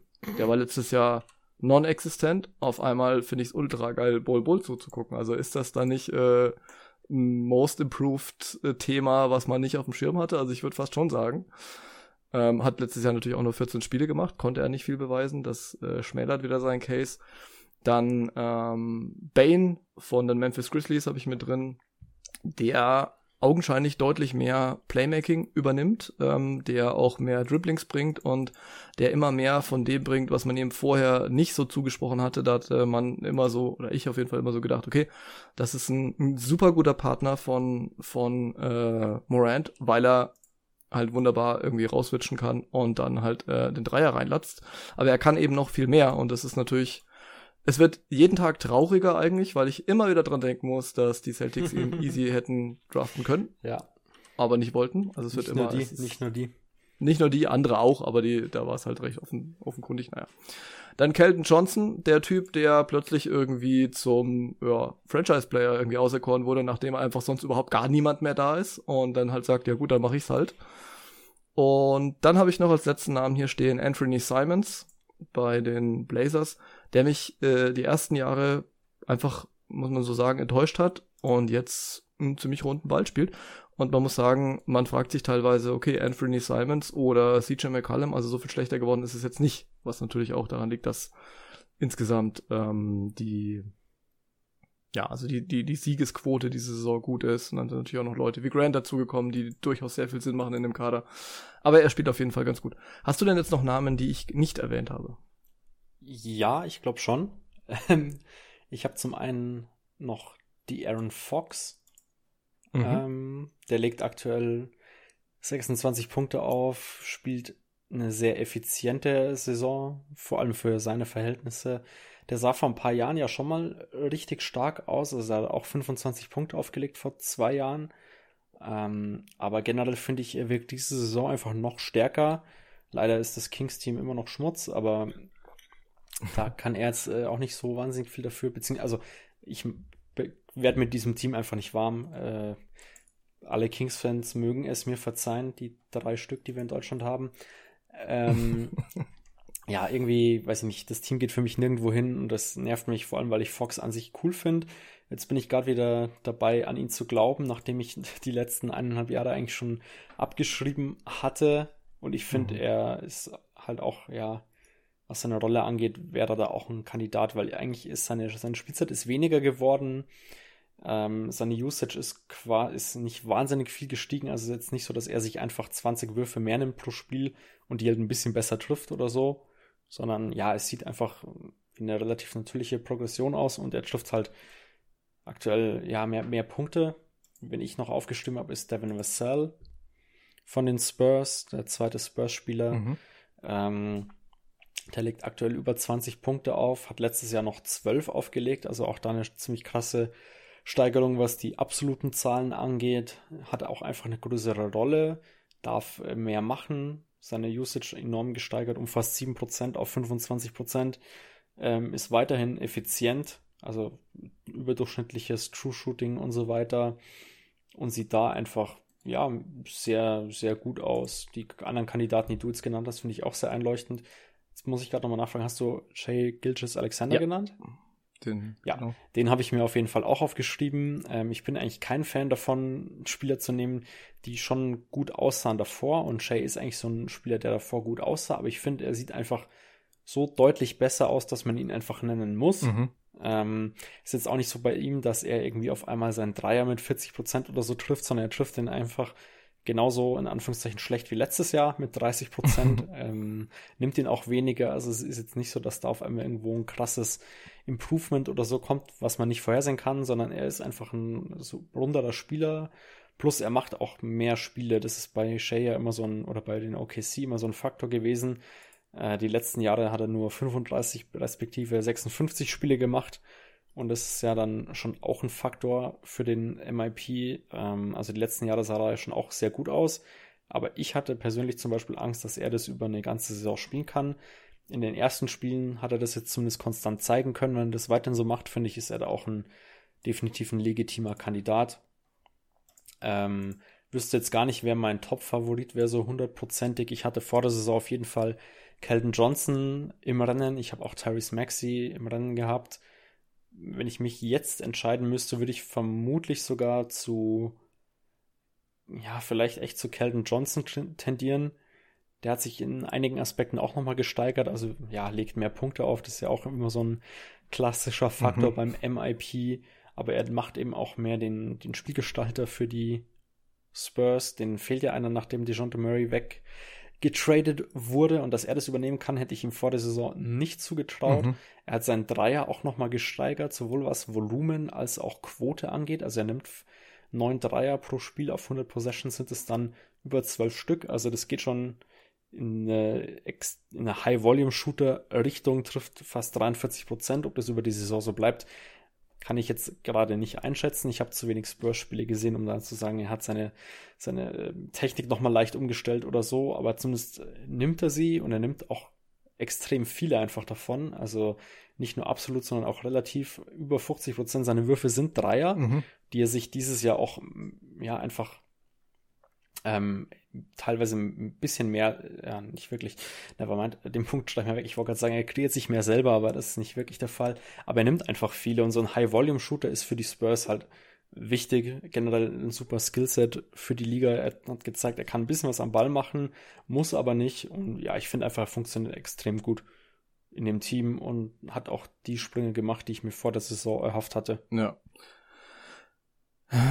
Ja, ich, ja, also ich tue mir auch ein bisschen schwer. Ich muss ehrlich sagen, ich, ich habe hier zwei Frontrunner. Ähm, der eine ist Kelton Johnson und der andere ist Laurie Markkanen. Und zwar mitunter aus dem Grund, dass der MIP, ähm, wie gesagt, man kann den unterschiedlich auslegen, aber wie es halt so ein bisschen auch beim, ähm, ich wollte gerade sagen, beim Bench Score of the Year äh, wie es beim Six Man of the Year halt auch ist, äh, ist es so, du brauchst halt irgendwie einen Sprung im Scoring einfach. Wenn du den nicht hast, dann kannst du äh, ein zehnmal besserer Spieler gewesen sein, aber dann erkennt es keiner so richtig. Also dann, dann kommen die Jungs oft nicht ähm, in die Auswahl rein. Und du äh, siehst halt bei ihm und bei Lauri, dass sie fast sieben Punkte draufgelegt haben von einer Saison auf die anderen. Und jetzt sind es halt irgendwie sind es zwei unterschiedliche Situationen, aber irgendwie ist es auch die gleiche Situation, weil ähm, Lauri ist halt in ein irrelevantes oder eigentlich vermeintlich irrelevantes Team hineingekommen und kann machen, was er will. Und Kelton Johnson wurde von einem schwierigen Team zu irgendwie einem irrelevanten Team hineintransferiert, indem er halt einfach da geblieben ist und sonst halt keiner mehr da ist. Und dementsprechend ist es eigentlich irgendwie dieselbe Rolle. Ich glaube, ich glaube insofern eher an Kelton Johnson. Erstens, weil ich von Laurie Markan erstmal sehen will, dass er das dauerhaft macht. Dafür hat er mich einfach dann als äh, Bulls-Fan auch wieder zu oft enttäuscht. Ähm, und Lauri Markkanen wird ja oft so nachgesagt, naja, es ist jetzt nicht so der Typ, der den krassen Motor hat, der den krassen Trainingseifer hat und so weiter und so fort. Es läuft jetzt gut, es kann aber auch mal vielleicht nicht mehr so gut laufen und dann bin ich mal gespannt, wie es dann bei Lauri Markkanen läuft. Zudem haben die Jazz noch ein paar andere Spieler, die halt wichtige ähm, ja, wichtige, relevante Minuten kriegen, die Scoring übernehmen, Clarkson und so weiter. Und in dem Team werden einfach viele Veränderungen anstehen, vermutlich. Also Lauri Markan wird, da bin ich mir relativ sicher, da bleiben, aber andere Leute werden eben gehen, wenn sich zum Beispiel ein Trade findet für Conley, ne, für, für Clarkson und so weiter. Und da kann sich die ganze Gravity in dem Team komplett ändern und da glaube ich irgendwie noch nicht so richtig an seine Konstanz. Bei Kelton Johnson ist es was anderes, der ist schon länger bei den Spurs, der weiß, wie es läuft. Ähm, der wird auch ganz klar wissen, wie diese Saison läuft. Und das weiß, glaube ich, äh, inklusive uns auch absolut jeder, was die Spurs vorhaben. Und das wird halt kleiner durchgezogen. Es kann ihm höchstens passieren, dass er dann irgendwie, wenn er zu viel scoret, irgendwie am Ende der Saison mal verletzt ist, ob er will oder nicht. wenn du weißt, was ich meine. Aber das kann bei Laurie Marker dann genauso passieren. Also ich glaube, ich, ich würde Nord mal zu Kelton Johnson geben. Und alle anderen. Und, hm? Ja, was ich gerade noch sagen wollte, bei Mark Kahn muss man auch sagen, er hat halt in seiner zweiten Saison eigentlich schon 19 Punkte aufgelegt. Ja. Der Sprung wäre jetzt nicht so groß. Er war die letzten Jahre nicht mehr auf dem Niveau, was er damals hatte, was Scoring angeht. Und ja, aktuell er trifft halt auch irgendwie sein Dreier nicht. Also ich weiß gar nicht. Das stimmt. Wenn er da nochmal zulegen würde und sich da auch verbessern würde, dann würde er vermutlich irgendwie 25, 26 Punkte auflegen. Dann finde ich, wäre er da nochmal ein deutlich äh, klarerer Kandidat. So ja, passt er da irgendwie nicht so ganz in das Raster rein, was ich da anlegen würde. Lauri Markan ist halt wieder so ein klassischer Kandidat, äh, der überhäuft wurde mit Vergleichen und die ihm vermutlich mitunter auch zu Kopf gestiegen sind, aber vor allem uns allen. Und wir dann total enttäuscht waren, dass er halt nicht Dirk Nowitzki war, bloß weil er groß ist, weiß und aus Europa kommt. Mhm. Ähm, das da, da, da ist relativ viel schiefgelaufen von vornherein und dann bei ihm natürlich auch und äh, allen voran natürlich auch bei den Bulls. Also die ersten Jahre bei den Bulls war jetzt ja nicht so, dass er irgendwie wahnsinnig stabile Teams um sich herum gehabt hätte oder die besten Coaches oder sowas. Also ähm, der, er macht sich jetzt sozusagen. Ähm, ich glaube, so könnte man es beschreiben, aber das will ich jetzt mal über das ganze Jahr sehen, dass ich da so richtig dran glaube. Insofern dann Kelton Johnson. Und was Bol Bol anbelangt, ähm, muss man sagen, also wenn man Bol Bol spielen sieht, es ist schon krass, was dieser Typ mit seiner Größe und ich meine, wir sprechen jetzt ja gerade alle über Victor Wembayama und um Gottes Willen, ich will die zwei jetzt nicht vergleichen, aber ähm, was der Typ mit seiner Größe und Starksigkeit und so für Skills drauf hat teilweise, ne? An, an Dribblings, an Stepback, äh, Würfen, an, an, also es ist schon krass, wenn, wenn er fit ist und darf und kann aus unterschiedlichen Gründen, dann macht der richtig Bock. Also ich habe gerade unfassbar Bock, Bol Bol beim Spielen zuzugucken. Und gleichzeitig ärgert es mich wahnsinnig, weil ich Mobamba im Fantasy-Team hatte und jetzt macht er halt gar nichts zum Bol Bol, kriegt alle Minuten. Das ist. Ich finde generell, die Magic sind ein witziges Team. Super geil, aber da kommen wir eh gleich nochmal dazu. Ähm, habe ich voll Bock drauf. Ja, aber eins, äh, eins, eins vielleicht noch, äh, was machen wir jetzt aus Tyrese Maxi und Tyrese Halliburton? Warum die nicht? Bei ähm, Maxi kann ich es dir gar nicht genau sagen ich finde, der war halt letztes Jahr eigentlich schon recht stark. Klar, der hat sich nochmal verbessert, was sein, sein Scoring angeht. Sechs Punkte nochmal draufgelegt, trifft den Dreier immer noch stabil und so weiter. Alles Sachen, die positiv sind. Ähm, aber bei ihm halt auch einfach so ein Fakt, er spielt auch einfach mehr Minuten und darf mehr machen, weil äh, Harden jetzt verletzt ist.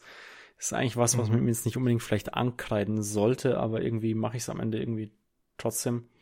Ähm, ja, ich weiß nicht, er passt da für mich nicht so ganz rein, auch wenn er eigentlich vermutlich genannt werden müsste. Bei Halliburton finde ich, da habe ich noch, noch mehr fast ein Problem damit, muss ich sagen, weil ich finde, er spielt einfach genauso wie letztes Jahr. Mhm. Zumindest was er letztes Jahr am Ende bei den äh, Pacers geleistet hat. Er darf halt ein bisschen mehr scoren. Aber er hat jetzt für mich nicht so irgendwo sich klar nochmal gesteigert oder verbessert. Also außer dass er gerade 46% Dreier trifft, was ich für nicht haltbar halte, aber wenn das am Ende weiterhin 46 Prozent stehen muss, dann muss man ihn da vielleicht doch nennen. Ähm, aber so, ja, ich weiß nicht. Es, für mich war vor der Saison auch ein Kandidat, den man auf jeden Fall auf dem Schirm hatte. Aber ich weiß nicht, er legt für mich einfach, er macht halt genau das, was ich erwartet habe. Vielleicht waren meine Erwartungen an ihn mhm. auch einfach zu hoch. Aber er hat mir jetzt irgendwie nichts gezeigt, wo ich mir dachte, ah, er ist klar ein deutlich verbesserter Spieler. Da passen für mich so Leute wie Vassell und Johnson zum Beispiel halt viel besser rein. Ja, also ich glaube, der Schritt von du bist einer der Spieler zu du bist der Spieler der ist halt krass, der lasst, also der kann einer jetzt genauso wenig dafür, wie Tyrese Maxi was dafür kann, dass äh, Harden halt gerade nicht spielt, ne, weil halt einfach Murray zum Beispiel getradet wurde und das war jetzt dann halt einfach so. Gleichzeitig, du musst die Rolle natürlich auch aufnehmen, du musst sie schultern und du musst dir dann auch was leisten äh, in dieser Rolle und das tut halt jetzt Kelton Johnson zum Beispiel. Also deswegen ähm, fühle ich mich eigentlich mit dem Pick auch ganz wohl und äh, bei Max und Halliburton bin ich schon bei dir. Ähm, die waren halt schon sehr gut und sind jetzt noch besser. Also da tue ich mir generell immer ein bisschen schwer. Letztes Jahr war das erste Mal, dass ich so davon abgewichen bin, weil ich äh, Ja Morant ähm, da oben drin hatte, der nämlich auch von sehr gut zu sehr, sehr gut äh, mutiert ist. Ähm, aber leichter ist es natürlich irgendwie, wenn man weiter unten startet. Also, wir halten Kelton Johnson fest und kommen zum Coach of the Year und jetzt kommen wir so ein bisschen zu den, den Random Awards, ja. muss man sagen, Absolut. weil das ist ja immer komplett äh, irgendwie teilweise an den Haaren herbeigezogen und vor allem, es lässt sich halt in der Regel absolut nicht argumentieren. Also es lässt sich argumentieren, warum man jemanden wählt, aber es lässt sich nicht argumentieren in der Regel, warum man den wählt und nicht wen anders. Und ähm, ich habe jetzt hier zwei Namen stehen und ein Dark Horse und so einen langweiligen Pick. Und die wären zum einen JB Bickerstaff. Den habe ich auch. Also den ne, den Coach der Cavs, äh, die Cavs werden, also das äh, ist jetzt keine Overreaction Early Season oder so, die werden halt eine gute Saison spielen, weil sie einfach ein gutes Team eh schon hatten und jetzt noch einen sehr guten Spieler dazu gekriegt haben und weil es auch passt und vor allem bei ihnen auch. Und äh, da werde ich immer ausführlich versorgt mit Team Stories von Matt. ähm, da passt halt auch äh, in dem Kader zwischenmenschlich, ne? Also die, da wird sehr viel miteinander gemacht und die machen Teamausflüge, die selber organisiert sind und Garland und Mobley gehen da irgendwie voran als als Sprachrohre und Organisatoren und so weiter und Mitchell hat sich bisher zumindest sehr gut eingefügt und also der geht's, der läuft eigentlich auf allen Ebenen rund und äh, insofern ist, glaube ich, JB Bickerstaff da eine, eine sehr, sehr gute Wahl. Ähm, den zweiten Namen, den ich hier habe, ist Willie Green ähm, denn ich glaube, also zum einen, jetzt ist Zion halt einfach mal fit und kann spielen. Das allein bedeutet ja schon mal einen großen Boost für die Pelicans. Dann haben sie aber plötzlich auch einige Spieler gefunden, die unfassbar gut funktionieren, wie, was weiß ich, äh, Trey Murphy oder sowas. Ähm, und äh, es könnte tatsächlich dieses Jahr mal, oder was heißt mal, aber auf jeden Fall die gute Saison werden für die Pelz. Also jetzt nicht irgendwie vielleicht eine Homecourt-Saison oder so, aber halt eine gute Saison ähm, mit einem relativ jungen Team und deswegen würde ich jetzt die beiden da sehen. Es ist halt immer so eine Storyline-Sache. Du könntest natürlich immer sagen, ja gut, also das Team, das halt am Ende vom Jahr am besten ist, ähm, hat offensichtlich der Coach am besten gecoacht. Kann man sagen. Hm, stimmt halt so nicht, ähm, aber auf jeden Fall hat er offensichtlich nicht so viel falsch gemacht. Deswegen, das wäre mal ein langweiliger Pick. Man könnte dann einfach sagen, ja, was ist mit Budenholzer, meinetwegen. Denn äh, wenn die Bugs so weiter durchziehen sollten, was will man ihm vorwerfen? Finde ich aber langweilig. Dark Horse, äh, das ich hier noch stehen habe, ist Nick Nurse. Weil die Raptors, also die werden jetzt nicht furchtbar komplett oben reinrutschen, die werden aber auch nicht unten reinrutschen. Und der macht halt aus einem sehr schon geskillten und ausgeglichenen Team, aber gleichzeitig auch wieder aus einem Team, wo wir uns ja immer gebetsmühlenartig die Frage stellen, wer ist eigentlich der Franchise-Player? Ist es dann, ist es dann Siakam? Wirklich oder nicht? Oder ist das nur vorübergehend oder zeitweise oder wie auch immer? Und sind die nicht dann irgendwie zu ausgeglichen? Fehlen dann nicht ein paar andere Rollen und was weiß ich? Also da könnte ich mir gut vorstellen, dass man irgendwann sagt, okay, einfach nur durchgehend gute Arbeit gemacht, hat halt offensichtlich Nick Nurse und andere disqualifizieren sich, warum auch immer. Nehmen wir den. Ja, ich finde Coach of the Year ist auch mal so eine schwierige Wahl. Am Ende von der Saison gibt es meistens Cases für, keine Ahnung, fünf bis zehn Kandidaten, die ich zumindest nachvollziehen kann. Ich habe aktuell ja. auch Bickerstaff auf jeden Fall aufgeschrieben. Ich habe mir auch mal äh, Hardy aufgeschrieben von den Jazz. Ähm, der macht vielleicht aktuell nicht das, was sich viele vor der Saison erhofft hatten, aber ich finde jetzt nicht, dass man ihn dafür bestrafen sollte. Ich halt's. ja gut, er soll gut halt, coachen, egal wen ja, er genau, da hat. Ne? Eben, also von dem her äh, macht er seine Arbeit da offensichtlich sehr gut. muss man vielleicht eher Danny Ainge kritisieren dafür, dass sie ihm einen zu guten Kader gegeben hat, wenn es mit dem Tanking ja. nichts wird. Ähm, ja, den finde ich an sich auch einen recht witzigen Kandidaten. Aber äh, muss ich jetzt kurz reinrätschen. Also äh, Overreaction und so weiter, alles klar. Und die Jazz an Platz, wo sind sie jetzt im eins. Westen? Platz, Platz eins im Westen. Also das wird nicht so bleiben, da sind wir uns einig.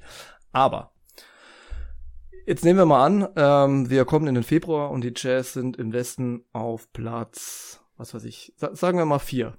Aus welchen Gründen auch immer sind die Jazz immer noch auf Homecourt und es ist schon Februar. Und jetzt ist, äh, steht ja sozusagen dann die, die Trading-Phase äh, an.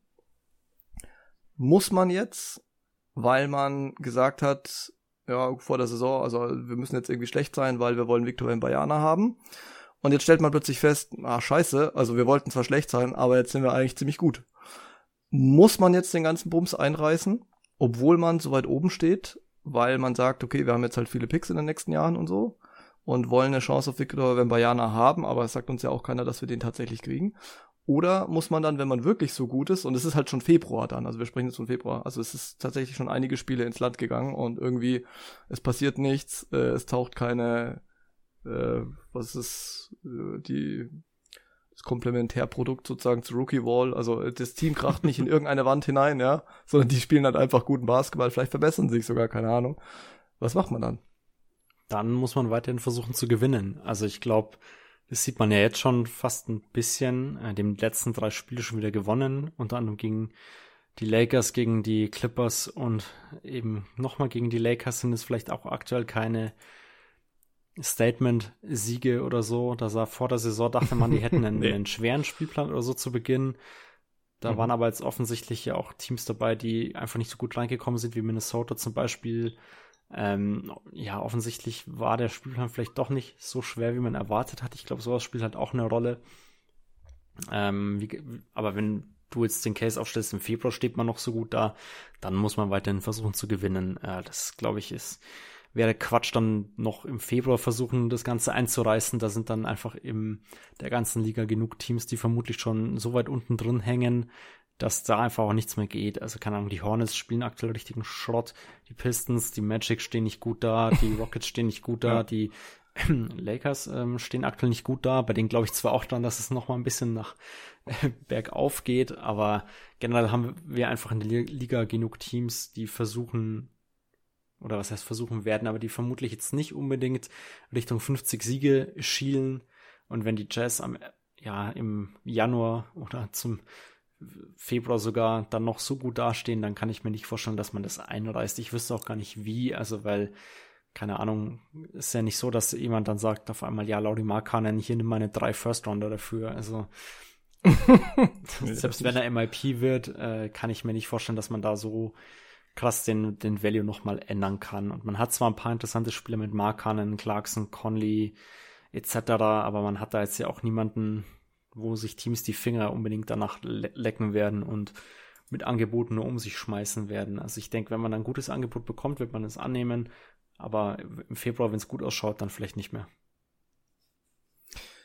Ja, vor allem das Problem ist, äh, wirst du dann so viel schlechter. Also jetzt sagen wir mal, wir haben Februar und es steht so gut und jetzt äh, sagt Danny Ainge, okay, jetzt ich mutiere jetzt hier wieder zu Trader Danny und jetzt geht's rund und Jordan Clarkson, also den den haben wir jetzt hier richtig showcasen lassen, der liegt also jetzt grad, äh, also Stand äh, November 18,3 Punkte auf, bis dahin, was weiß ich, lass es 20 sein und äh, den traden wir jetzt, weil irgendwer noch einen Scorer braucht, okay, dann ist der weg.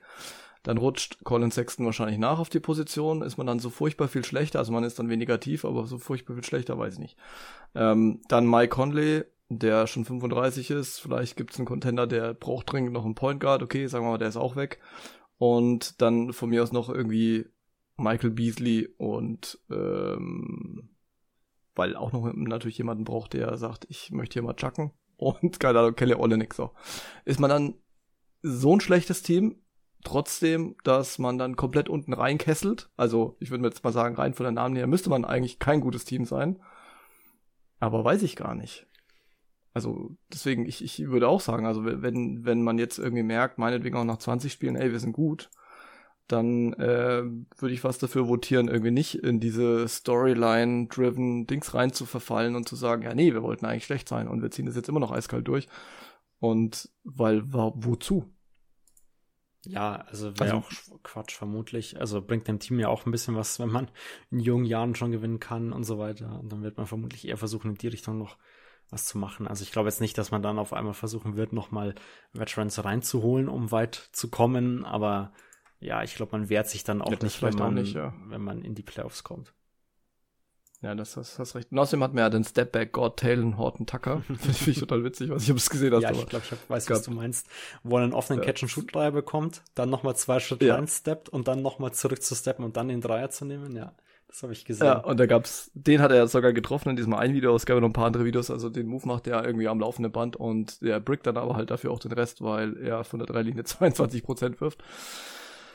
Hm, ja, also sah auf jeden Fall selbstbewusster aus, als die Zahlen vermuten lassen, sag es mal so. Okay, also das heißt, wir haben beide JB Bickerstaff relativ safe drin, oder?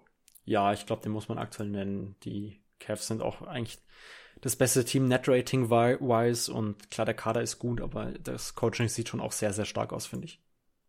Ja, und es wäre auch einfach die Story. Also ganz ehrlich, ja, ja, selbst wenn am Ende der, der Saison die Bugs besser sind, Budenholzer, ähm, ist halt namenstechnisch bei dem Thema so ein bisschen verbrannt. Ja. Da geht's ja immer um andere Geschichten. Ich weiß nicht, ob so. du den Executive of the Year noch mit reingenommen hättest. Da hätte ich auch Kobe Altman für den Donovan Mitchell Trade alleine schon, ähm, um da, wenn yes. wir bei den Cavs weiter noch sind. Ist es nicht Mike Gansey mittlerweile bei den Cavs? Äh, ich habe mir Bickerstaff, ich bin davon ausgegangen, dass es immer noch Bickerstaff ist, falls es nicht sein sollte. Asche auf mein Haupt, nee, dass ich es nicht mitbekommen habe. Der Executive meine ich jetzt, weil äh, nicht, dass ich jetzt. Also ich habe hier Kobe Altman bei, ähm, bei Basketball Reference stehen. Ich weiß nicht, wo du geschaut hast. Vielleicht hat Real GM da was anderes stehen zum Beispiel, aber ich weiß es jetzt gerade nicht. Na, ich hatte jetzt hier, äh, was weiß ich, äh, Cavaliers Mike Gansey promoted to GM after Kobe Altman's move to President. Also die haben sich jetzt irgendwie alles. Ja gut, dann ist er ja. President. Ich weiß nicht, was dann da der höhere Titel ist, vermutlich der President. Und dann wird vermutlich auch er den bekommen. Aber ich weiß es gar nicht genau, wie das dann abläuft bei Teams, die da zwei oder drei haben. Gibt ja auch bei den, die Jazz sind da ja auch so ein Fall, die haben ja auch ähm, Justin Zanuck, oder? Justin Zanuck, genau. Den habe ich nämlich als zweiten ja. stehen. Also ich habe auch die beiden und sonst niemanden. Ja, weil der ist ja auch GM, aber Danny Ainge ist da ja auch der Hauptentscheidungsträger eigentlich. Von dem her ja. äh, weiß ich jetzt nicht genau, wie man da dann die, die Lorbeeren zusprechen sollte.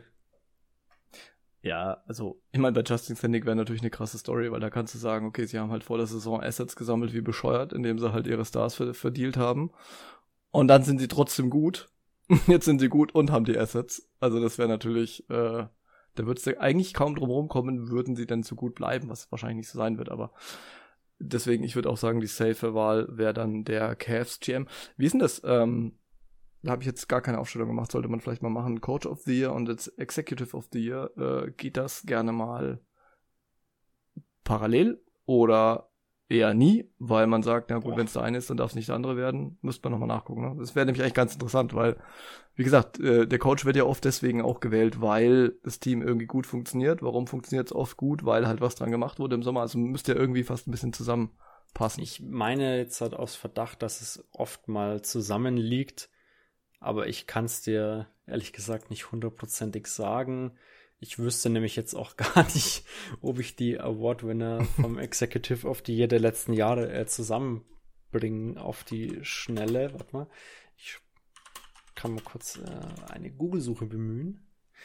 Ähm, mhm. Google ist Google ist mein Freund, korrekt.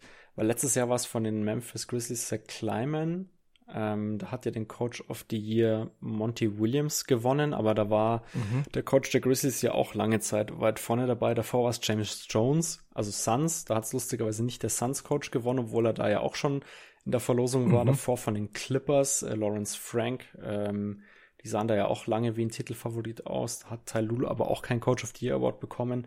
Aber es sind nee. zumindest immer Teams, äh, wo halt was passiert ist und wo man dann auch ja was in die Richtung ähm, vermuten könnte. Also es sind auch häufig ja. die GMs von, oder nicht häufig, aber zumindest relativ, ja, ab und an sind es die GMs von den Titelteams oder zumindest von Teams, die halt auch ja, Contender sind. Also, keine Ahnung, RC Buford war es bei den Spurs mal, Bob Myers für die Warriors war es zweimal, einmal für, bevor er KD geholt hatte, einmal nachdem er KD geholt hatte und so weiter.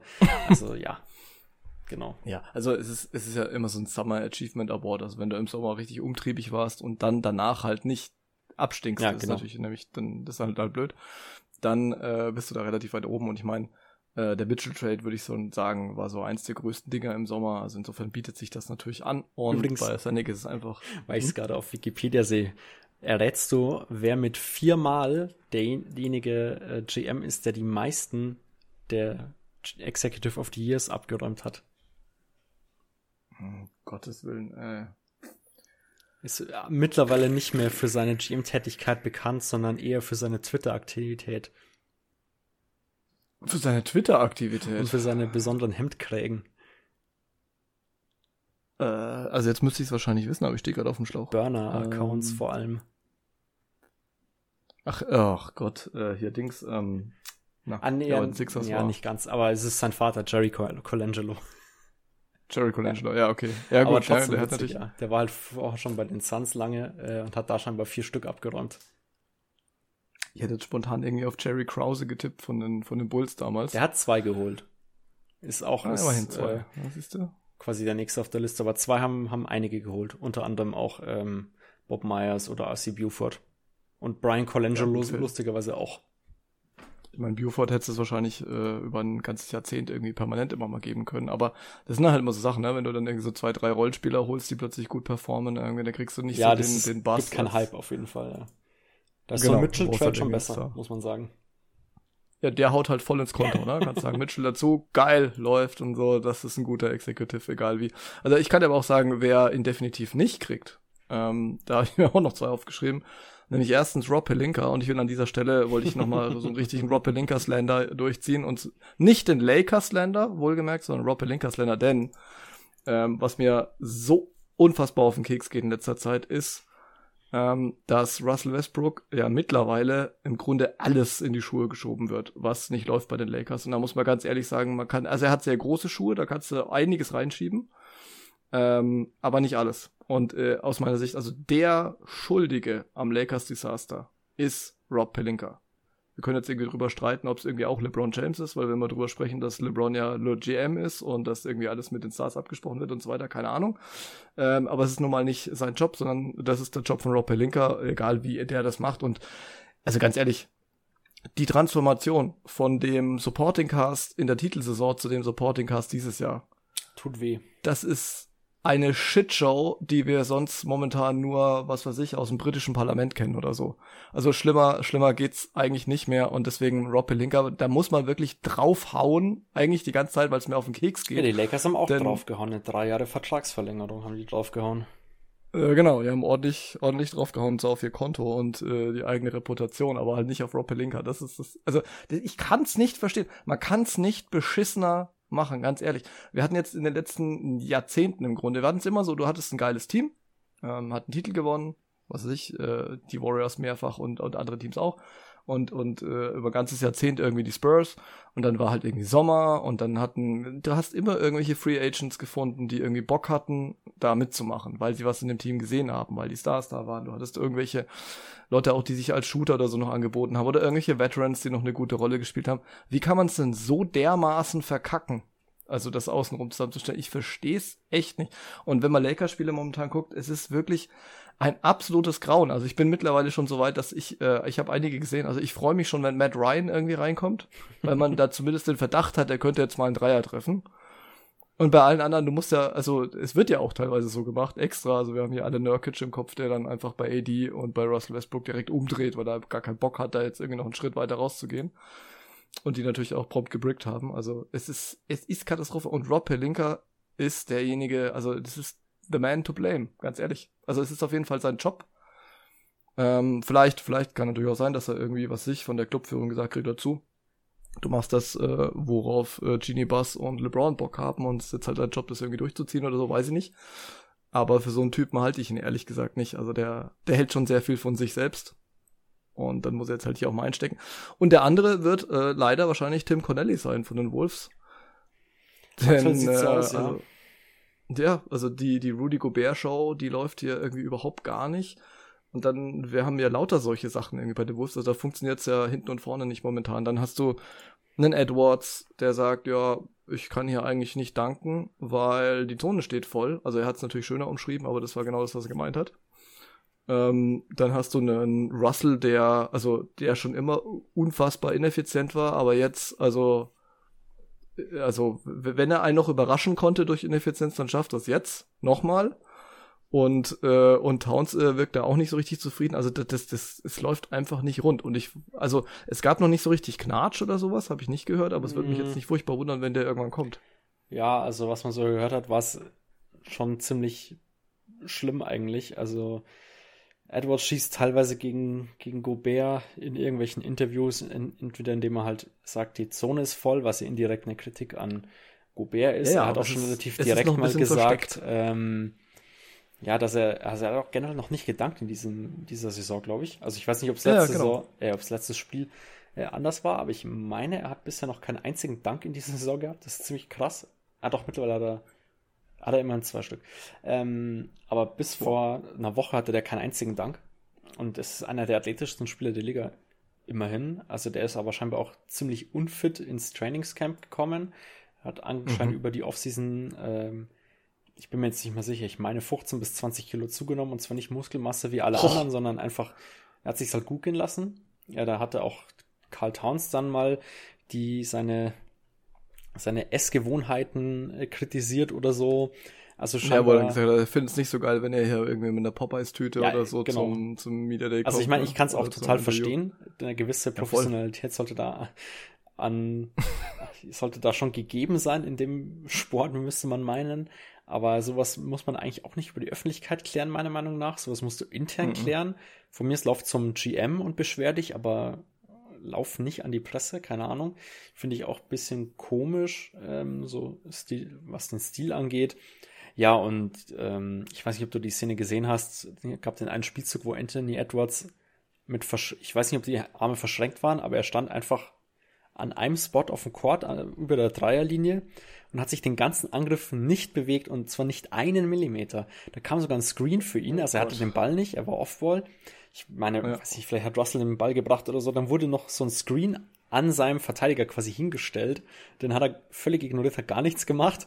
Und dann lief der Angriff weiter und lustigerweise haben sich die Wolves sogar noch einen offenen Dreier irgendwie in der Corner, glaube ich, sogar rausgespielt oder so. Ich weiß nicht, ob sie den getroffen haben oder nicht. Äh, aber das Video, das sah wirklich, also äh, abenteuerlich sah das aus. Und was die Mentalität angeht, ist es halt, also Mentalität ist immer so eine Küchenpsychologie, die mache ich ungern aus Deutschland. Ähm, weil man da eben nicht so cool analysieren kann, aber da finde ich, an der Szene hat man schon ganz gut gesehen, dass es da halt irgendwie einfach hakt und das darf halt eigentlich nicht sein. Also, ich meine, Edwards ist noch jung, der ist in seiner Age 21 Season, aber trotzdem sollte man da reifer sein. Zum einen eben, was das angeht, zum anderen hat er auch letztes Jahr schon Aussagen gegen Rudy Gobert so ein bisschen gehabt, so von wegen, ja, wenn er gegen Gobert spielt, hat er keine Angst davor, zum Korb zu ziehen oder so. Also keine Ahnung, ich weiß nicht, da muss halt mal irgendjemand zu ihm hingehen und ihm die Zahlen zeigen und sagen, schau, wenn Gobert auf dem Feld steht, dann schließen die Leute nicht mehr im Ring ab, weil die da gar nicht hingehen. Und keine Ahnung, wenn er dann meint, er muss mhm. da trotzdem hingehen, okay, aber er sah, glaube ich, im Spiel gegen Rudy Gobert damals auch nicht so cool aus. Also ich weiß nicht, woher da diese, ja, gewisse Überheblichkeit kommt oder so. Also, weiß nicht.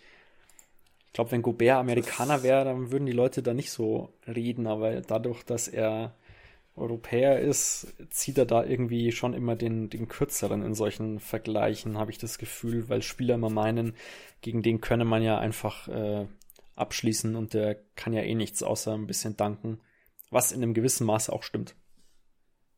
Ja, ich stimme dir da absolut zu und äh, vor allem, wir müssen ja immer im Hinterkopf behalten, dass äh, wir eigentlich den kompletten Sommer mehr oder weniger damit verbracht haben, erst entsetzt zu sein und uns dann zu fragen, ähm, war das dann jetzt viel zu teuer für einen Typen wie Rudy Gobert? Oder war es vielleicht angemessen, weil immerhin hat man ja hier so einen Defensive Player of the Year Dauerabonnenten äh, geholt, der natürlich schon was wert ist. Und ich, ich weiß, dass äh, wir jetzt auch intern bei uns im Team und äh, auch teilweise auf Twitter dann mit anderen uns da nicht immer so einig war. Ne? Also da ging dann die Meinungen von, ja, aber wenn du so jemanden kriegen willst, dann musst du halt dann schon einen entsprechenden Preis bezahlen und der wird natürlich die Defense auf extrem nach oben heben. Und die andere Meinung war halt, aber hör mal, wir kriegen hier jemanden, der das heißt wir, also die Wolves kriegen jemanden, der offensiv im Prinzip eine No-Show ist, also der halt irgendwie ein Putback mal verwandeln kann, dann ist aber auch gut. Der zwar hinten extrem gut ist, aber der gleichzeitig hier gerade offenkundig irgendwie die Jazz zerlegt hat oder zumindest nicht äh, unschuldig daran war, dass das nicht funktioniert hat. Also will man den wirklich? Und momentan schaut es eher so aus, ähm, als würden die Wolves dann natürlich, also momentan, ich sag's nochmal nach zehn Spielen, ja, schaut so aus, als würden die Wolves danach ziemlich dumm dastehen, weil sie irgendwie Haus und Hof verscherbelt haben, haben dann Rudy Gobert und die anderen vielleicht damit auch noch sauer gefahren. Also wenn, wenn du es mit Rudy Gobert schaffst, über den Lauf der Saison Towns und oder Edwards sauer zu fahren, dann äh, ist es ja so, als hättest du irgendwie zehn Picks hergegeben, weil also wenn, wenn da irgendwann mal einer sagt, auf die Scheiße habe ich keinen Bock mehr, ich will hier weg, äh, ähnlich wie Donovan Mitchell, dann also erstens mal ist dann äh, der Ruf von Gobert endgültig ruiniert und zweitens äh, die Wolves halt auch. Also hoffen wir mal, dass die sich irgendwie zusammenraufen und dass der Coach da eine entsprechende Ansprache findet und keine Ahnung. Also vielleicht wäre ja zum Beispiel auch ein Move, muss man ganz ehrlich sagen, so jetzt nach zehn Spielen, dass man zum Beispiel irgendwann sagt, okay, äh, wir traden Russell und holen es dafür was weiß ich, wir waren hier ja gerade bei den Utah Jazz, keine Ahnung, wie so ein Deal aussehen könnte. Ich habe jetzt auch keinen Bock, den irgendwie auszuexplizieren, aber ähm, wir holen uns jetzt hier irgendwie Mike Conley und lassen den mal so ein bisschen Mike Conley Sachen machen. Auch im äh, erhöhten Alter, glaube ich, weiß ja schon, was er da tut weiß nicht, vielleicht hilft ja sowas. Ja, dass du so einen Veteranen irgendwie reinbringst, der da nochmal eine andere Ansprache hat oder keine Ahnung. Aber irgendwie, also da, da, da muss auf jeden Fall was gemacht werden. Und es muss natürlich, wie du schon gesagt hast, am, am System, äh, an der Art und Weise, wer jetzt da gerade wo in der Zone rumstarkst und warum. Ähm, ich glaube, da muss man nochmal tief in sich gehen. Und äh, bis das soweit ist, ist Tim Connelly definitiv aus dem Rennen vom Executive of Year raus. Also insofern, sorry für ihn. Ja, dann sind wir eigentlich durch. Äh, wir machen dieses Jahr keine ähm, äh, erdachten Fantasy Awards, aber das können wir dann vielleicht, was weiß ich, im Laufe der Saison, werden wir uns mit Sicherheit noch welche einfallen lassen, da bin ich sehr zuversichtlich. Und dann kommen wir jetzt doch nochmal zu unserem League Pass Ranking. Und wir haben es ja so gemacht, ähm, dass wir vorher gesagt haben, wir sprechen mal unsere Top, wieso habe ich jetzt hier elf aufgeschrieben? Das habe ich wieder selber was anderes gemacht, als ich angekündigt habe. Also unsere Top 10 League Pass Teams und dann unsere Flop 5 League Pass Teams. Und alles dazwischen ist dann halt irgendwie so ein bisschen austauschbar und im Zweifel auch cool. Ähm, und ich würde sagen, wie machen wir es? Soll, sollen wir mal die, die Top 10 von hinten nach vorne durchgehen, abwechselnd oder jeder, jeder mal die Hälfte? Die, Einfach abwechselnd, oder? Machen wir abwechselnd. Also fang du mal an mit deinem äh, zehntliebsten League Pass Team. Mein zehntliebstes League Pass Team, soll man das? Das ist eigentlich Schwachsinn, ne? Wir sollten einfach bei der 1 anfangen ja, und dann. Machen wir es so. Dann, ja. Ähm, mein Lieblings League Pass Team dieses Jahr, also am meisten gesehen habe ich die Warriors, erstaunlicherweise. ja, aber äh, mein Lieblings League Pass Team dieses Jahr sind bisher die Cavs. Ähm, die machen mir einfach ja. extrem viel Spaß.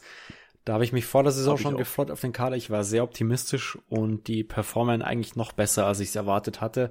Deshalb macht es auch gerade einfach extrem viel Spaß, sie zu schauen. Selbst ohne Mitchell war es cool, aber jetzt mit Mitchell ist es, äh, ohne Garland war es cool, aber jetzt, hat, wo Garland, Mitchell, Mobley und Allen spielen, ist es einfach ein richtig geiles Team.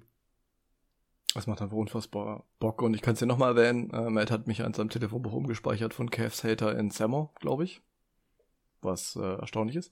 Also auf jeden Fall, äh, wir machen, ich habe sie auch an eins, also wir machen sie auch wahnsinnig viel Spaß. Ähm, dieses, ja, also starker Backcourt plus starker Frontcourt und die Combo aus aus Garland, der wirklich unfassbar Bock macht und da wirklich so so ein bisschen Floor General Vibes versprüht. Ähm, und Mitchell, der der einfach jetzt der Star des Teams ist und Mobley, der sich so weiterentwickelt hat und ein Allen, der immer noch einen geilen Afro hat. Ähm, und eine gute Rolle spielt das ist einfach cool. Und was, was mich auch so ein bisschen freut, ist, dass so ein Typ wie Kevin Love zum Beispiel, also der hat richtig seine Rolle gefunden und auch Bock drauf, offenkundig. Nachdem er zwischenzeitlich schon äh, immer so kolportiert wurde, ja, der hat eigentlich keinen Bock und eigentlich möchte er weg und, äh, und dann war er auch viel verletzt und so weiter. Also da läuft ziemlich viel zusammen. Sie bräuchten vielleicht immer noch einen Wing, der, der das Ganze ergänzt also vielleicht um noch höheren Ansprüchen zu genügen, aber dann kommt hier mal JD Osman und zwischen Dreier rein und dann kommt hier, also, ne, also sie, sie haben halt viele Leute, die beitragen. Dann ist ja auch noch Dean Wade zum Beispiel da, der extrem gut spielt und den wir, glaube ich, alle nicht wirklich auf dem Schirm hatten. Also ich äh, schließe jetzt einfach mal von mich auf, äh, von mir auf andere. Also ist cool. Ähm, an Platz zwei habe ich und jetzt, Trommelwirbel, kommt die Überraschung wahrscheinlich, die Pacers Denn ich vermute ganz stark, die hast du nicht an der 2. Ich habe erst ein Spiel von denen gesehen, das war zwar ganz okay, aber das war jetzt nichts, wo ich mir dachte, die muss ich auf jeden Fall nochmal anschauen. ja, verstehe ich auch irgendwo. Ich habe die Pacers hier aus vier Gründen. Erstens, Sally Burton ist einer meiner Lieblingsspieler und ich schaue wahnsinnig gerne bei der Entwicklung zu. Zweitens, Benedict Mathurin ist auch einer meiner Lieblingsspieler, also dem schaue ich auch gerne bei der Entwicklung zu. Und vor allem äh, finde ich es halt einfach spektakulär, wie er dann zwischendrin einfach so äh, so den Kopf runternimmt, zum Korb durchrumpelt und auch da, wir hatten es ja vorhin bei Paulo Banquero, dass der äh, körperlich so ready ist für die NBA. Ähm, Benedict Mathurin ist das auch auf, ein, auf eine andere Art und Weise, aber er ist es auch. Und äh, das macht einfach richtig Bock. Und dann gibt's halt so Typen wie Isaiah Jackson oder wie Smith oder so, die, die einfach richtig guten ähm, Basketball da spielen zusätzlich. Nempart habe ich ja vorhin schon erwähnt. Also es sind einfach viele Leute in dem Kader drin, die auch so sneaky, so ein bisschen unterm Radar sind vielleicht, ähm, aber halt trotzdem richtig Bock machen. Und dann ist ja immer noch so ein bisschen die Frage, was, was ist jetzt mit Turner und Hield? Offensichtlich werden beide ins Schaufenster gestellt. Ähm, Turner hat sich ja selber den Lakers schon mehr oder weniger angeboten. Ähm, ich vermute schon mal stark, dass die beiden gedealt werden, wohin auch immer, im Paket oder einzeln. Aber beide spielen halt trotzdem momentan einen ziemlich starken Ball. Also insgesamt eigentlich ein sehr, sehr tiefes, rundes Team und es ist halt eins von den Teams, die gut, äh, wie soll ich sagen, gut und Teams, äh, gut und tief sind, aber nicht gewinnen. Ich weiß nicht, Pacers können es mir bisher noch nicht so wirklich anhaben, ähm, kann aber auch noch kommen. Ich habe auch immer so Phasen, habe ich festgestellt. Ich habe letztes Jahr, glaube ich, einfach mal 15 Spiele am Stück von den Grizzlies zum Beispiel angeschaut, weil die geil waren. Ähm, ja, habe sie ja. dieses Jahr aber zum Beispiel erst zweimal gesehen, aus irgendwelchen unerfindlichen Gründen. Ähm, genau, mein nächstes Team, was ich nennen würde, wären aber vermutlich dann tatsächlich die Golden State Warriors. Ja, ich glaube, ich muss sie nennen. Ähm, ich habe jedes Spiel bisher von denen gesehen und es ist zumindest häufig spannend. Ähm, weil sie sich irgendwie lange im, im, Spiel halten oder so. Also waren jetzt bisher selten mal äh, komplette Blowouts dabei. Also man hat zweimal gegen die ähm, Suns mit fast 30 verloren und das erste Spiel gegen die Lakers relativ klar gewonnen. Aber ja, die meisten Spiele sind irgendwie schon so, gerade die Niederlagen, dass ich mir dachte, ah, das äh, hätte jetzt auch easy andersrum ausgehen können. Ähm, mhm. Von dem ist es schon ganz okay, das äh, meistens anzuschauen. Ich habe zwar aktuell nicht so viel Spaß wie letztes Jahr, logischerweise. Ja. Aber ja, ich habe die Warriors noch nicht abgestimmt, von dem her ähm, bin ich da doch relativ, also halbwegs positiv gestimmt, was das Ganze angeht. Außerdem Steph Curry in seiner immer noch anhaltenden Prime anzuschauen, sollte man sich auf jeden Fall nicht nehmen lassen. Ähm, ist bei solchen Spielern ja auch die Frage, wie lange sowas noch geht. Aus dem Grund, ich mache einfach mal mit meinem nächsten Team gleich weiter. Ich habe auch die Lakers relativ häufig gesehen. Die machen mir zwar per se keinen Spaß, aber die spielen aktuell gegen die Teams, die ich sehen wollte. Deshalb habe ich äh, die Lakers relativ weit vorne gehabt. Ähm, ja, ist zwar jetzt kein Favorite Watch von mir, muss ich zugeben, äh, auch wenn die Defense eigentlich ganz cool ist. Ähm, aber das Team ist einfach offensiv äh, abenteuerlich, glaube ich, beschreibt es ganz gut. Mhm. Ähm, auch wenn Westbrook jetzt mal wieder ganz eine okay Phase zum Beispiel gehabt hat, aber irgendwie insgesamt passt in dem Team irgendwie nicht so zusammen.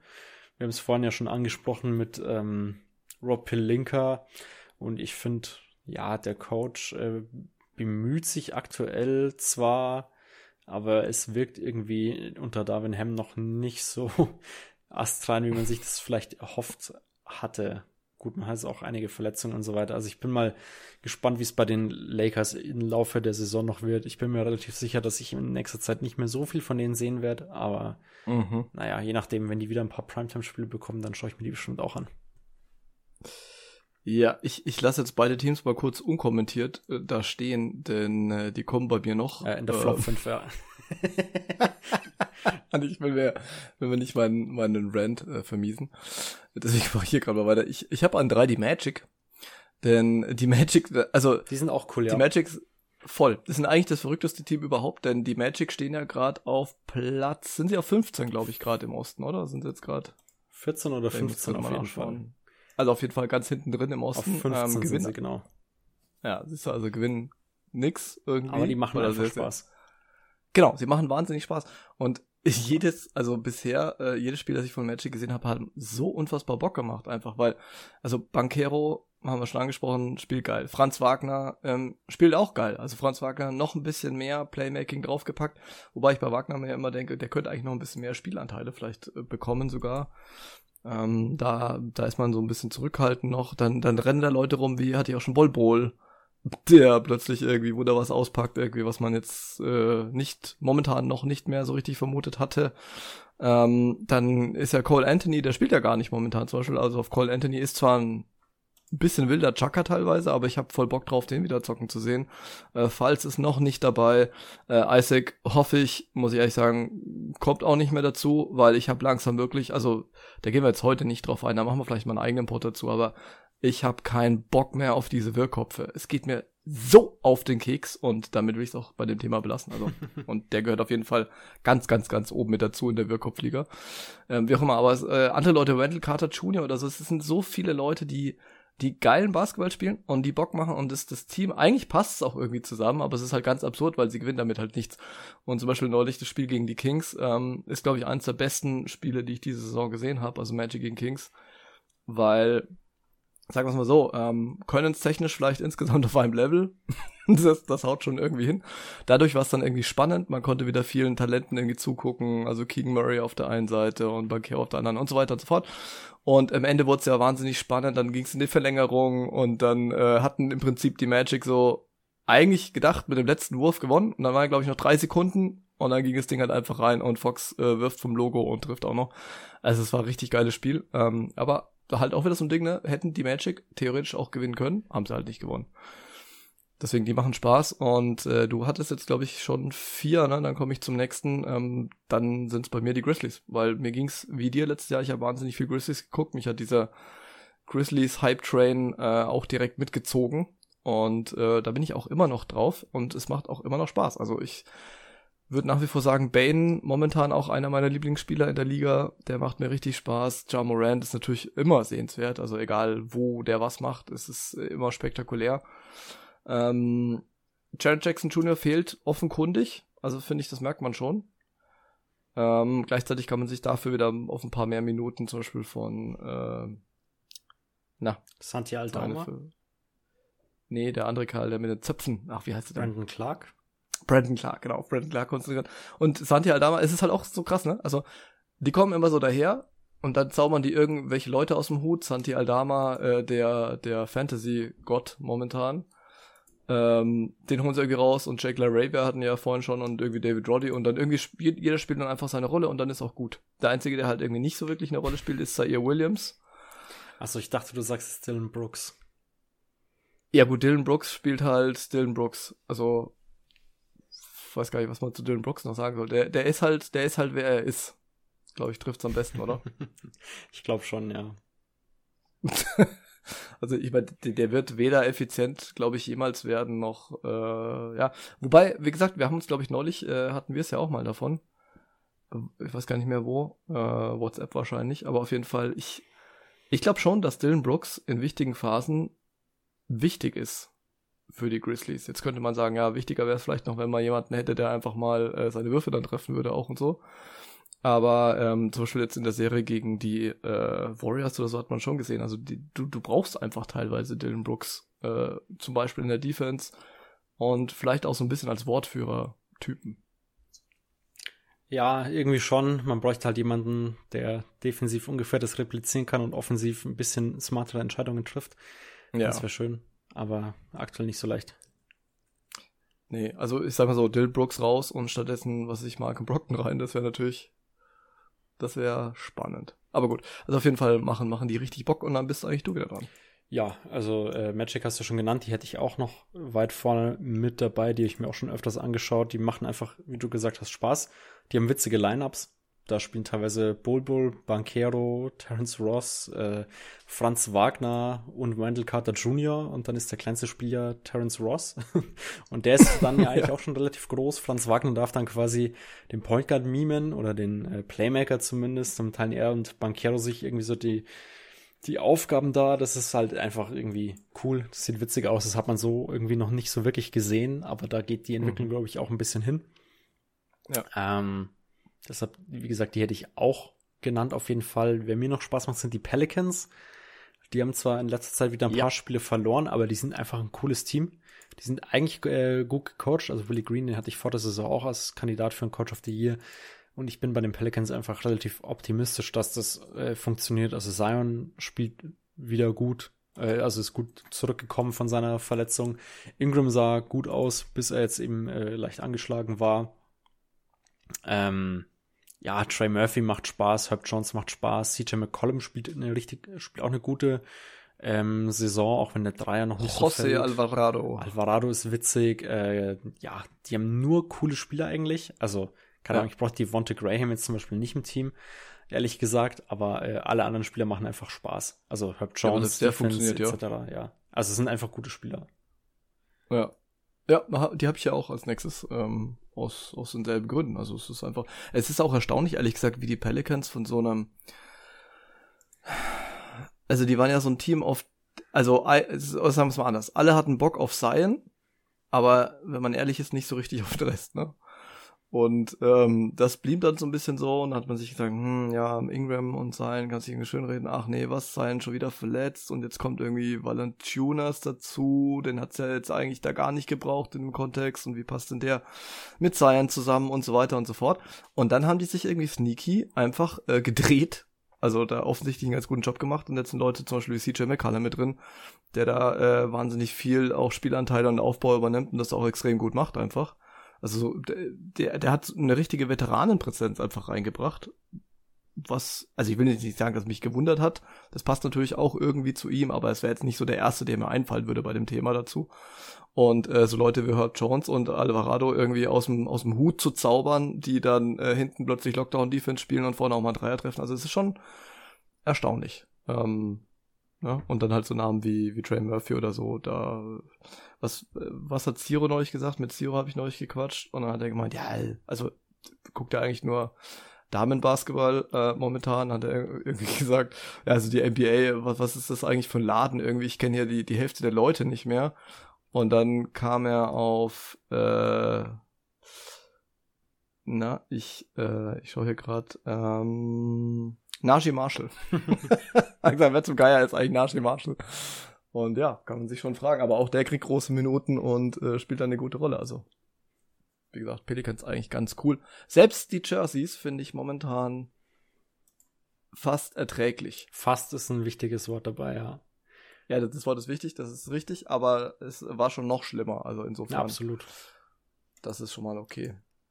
Ja, äh, ich habe danach die Celtics, äh, auch bei mir jetzt eher weniger überraschend, ähm, weil das erste Mal beste Offense der Liga ich muss immer trotzdem ein bisschen schmunzeln, weil eigentlich, das hätte ich jetzt so nicht gedacht. Naja, ähm, man kann natürlich sehr, sehr gut irgendwie dem Duo Brown und Tatum immer zugucken. Ähm, aber mir gefallen teilweise noch ein bisschen besser oder noch ein bisschen mehr Bock habe ich teilweise auf die Rollenspieler. Also Leute wie äh, Grant Williams zum Beispiel, der irgendwie auch so ein bisschen in meinem Lieblingsspielerkreis damit rumhovert, weil Grant Williams packt dieses Jahr ein paar krasse Dribbling-Moves aus. Also irgendwie hat er so ein bisschen seinen seinen inneren Allen Iverson gechannelt und versucht das jetzt dann mal auf den Korb zu bringen, was natürlich mit seiner Figur dann auch ein bisschen witzig ausschaut manchmal, aber äh, der hat dann plötzlich ein paar Spin-Moves drauf und ein paar Behind-the-Back-Dribblings und dann macht er irgendwie so einen Step-Back-Wurf irgendwie aus der Midrange und dann sitzt das Ding und es schaut halt so aus, als hätte er nie was anderes gemacht. Das ist schon cool und er ist ja, glaube ich, oder war zumindest bis vor kurzem bester Dreierschütze der Liga. Also Hut ab vor dem, der das vor zwei oder vor drei Jahren äh, mal so prognostiziert hätte. Und äh, ja, und dann sind halt andere Leute, Sam Hauser zum Beispiel, macht mir irgendwie Bock, weil erstens wissen wir jetzt, dass die äh, Celtics einen legitimen Ersatz für Gordon Hayward gefunden haben und wenn es nur optisch ist. Ähm, und zweitens äh, macht er dann halt einfach mal seine Dreier und verteidigt ordentlich. Also ich weiß nicht, wo ich es gelesen habe, in The Athletic oder was, glaube ich, ähm, die da geschrieben haben, ja, Sam, also ein bisschen over überbewertet vielleicht sogar, aber ja, Sam Hoser kann halt auf dem Platz bleiben und das ist schon mal erstaunlich, weil die Celtics haben halt in den letzten Jahren sehr, sehr viele Spieler durchgenudelt, von denen sie gehofft haben, dass sie auf dem Platz bleiben können und das konnten sie halt irgendwie alle nicht aus unterschiedlichen Gründen und er kriegt es irgendwie hin. Das ist schon gut und dann sind halt noch äh, Leute da wie, was ich, Noah Wonley plötzlich taucht aus dem Nichts auf und mit nichts meine ich in dem Fall China und äh, spielt halt einfach mal seine Rolle ist jetzt halt da und tut halt, was er soll. Und das, das sind so die, diese kleinen Geschichten, die machen mir einfach immer Freude. Also wenn, wenn so ein Dude kommt, der aus der Liga raus ist und dann kommt er einfach wieder rein und weiß, was zu tun ist. Und äh, ja, Und ich meine, die ganzen anderen Storylines sind, glaube ich, offensichtlich bei den Celtics. Absolut. Ich muss sagen, ich schaue noch ganz gern die ähm, Cavs, äh, die Cavs, habe ich ja schon genannt, Quatsch, die Mavericks und die Nuggets an. Die mhm. sind generell auch mal witzig. Celtics habe ich logischerweise auch schon ein paar Mal gesehen. Die Pistons sind noch ganz cool. Äh, ich glaube, ja, einzelner, detaillierter ausführen muss ich es jetzt ehrlich gesagt auch nicht mehr. Nee, also Pistons habe ich auch noch. Ich habe ja noch die Bulls stehen, weil mit Ayo Dosumo, das macht schon ein bisschen Bock. Ich gucke da natürlich auch ein bisschen drauf, ob Pat Williams jetzt mal so langsam irgendwann mal reinkommt oder nicht. Und äh, mittlerweile habe ich auch so richtig äh, meine Freude gefunden an DeMar Rosen und, und äh, seinem tödlichen Midrange-Game, muss man mittlerweile sagen. Ähm, ja, und dann habe ich hier noch drei Teams stehen, weil ich musste die zehn voll machen. Nee, dann sind sogar elf, ja. Also, hatte ich ja vorhin gesagt. Ich wollte auch gerade sagen, eins habe ich noch, die Raptors. Oh ja. Die Raptors. Ich weiß nicht, ob die du die aufgeschrieben hast, das ja. lustig aus dem Pulli nee. gerade von denen an. Ähm, ja. aber die sind mir gerade noch mal ins Auge gesprungen. Die habe ich auch einfach schon oft gesehen. Die machen mir auch einfach sehr viel Spaß. Die haben ein richtig, richtig cooles Team, meiner Meinung nach. Der Basketball, den die spielen, der sieht auch cool aus. Viele Fast Breaks, die man zu sehen bekommt ein Team, was halt irgendwie sehr freaky ist. Also Friend Fleet ist klein, aber verteidigt nicht schlecht und alle anderen Spieler in der Starting Five sind einfach, ja, legitim relativ groß. Also, mhm. sei es Anonobi, Gary Trent, Scotty Barnes, Siakam spielt aktuell den Fünfer bei denen. Ähm, das funktioniert einfach sehr gut. Seitdem Siakam jetzt verletzt ist, startet auch äh, Christian Koloko, ein Rookie. Macht auch einfach Spaß, den Spielen zu sehen. Der stellt sich irgendwie auch, auch äh, sehr gut an. Ähm, also sieht jetzt nicht unbedingt aus wie ein Rookie, macht sich da sehr gut, hat letztes Mal einmal äh, sogar 36 Minuten oder so gespielt. 31 mhm. hier einmal genau, ähm, gegen die, gegen die Bulls sogar. Das habe ich nämlich gesehen. Da war er ein richtiger krasser Faktor. Da war er einfach richtig gut, hat sechs Blocks geholt. Ähm, und einfach die ganze Starting Five, beziehungsweise auch die ganze Kader von den, von den Raptors ist irgendwie cool. Die machen einfach äh, Spaß. Also die, ja, spielen einfach einen coolen Basketball, spielen auch meistens zu guten Uhrzeiten, die mir liegen und dann kann man die auch ab und an noch live sehen. Jetzt habe ich vorhin hier Nick Nurse irgendwie mit reingenommen bei Coach of the Year, mhm. weil der so guten Job vermeintlich macht und dann habe ich die hier gar nicht im League Press Ranking. Ich weiß gar nicht warum, aber irgendwie sind die mir jetzt die ganze Saison ziemlich, ich glaube, ich habe einen Spieler so gesehen, komplett durchgerutscht. Ähm, muss ich nachholen. Also ich lasse mich von dir überzeugen und nehme sie hier mit rein. Dann habe ich hier zwölf Teams. Ich habe hier nur noch so zu nennen, äh, zum einen die Kings, weil es, ich schaue tatsächlich sehr gerne Sabonis und Fox bei dem zu, was sie tun.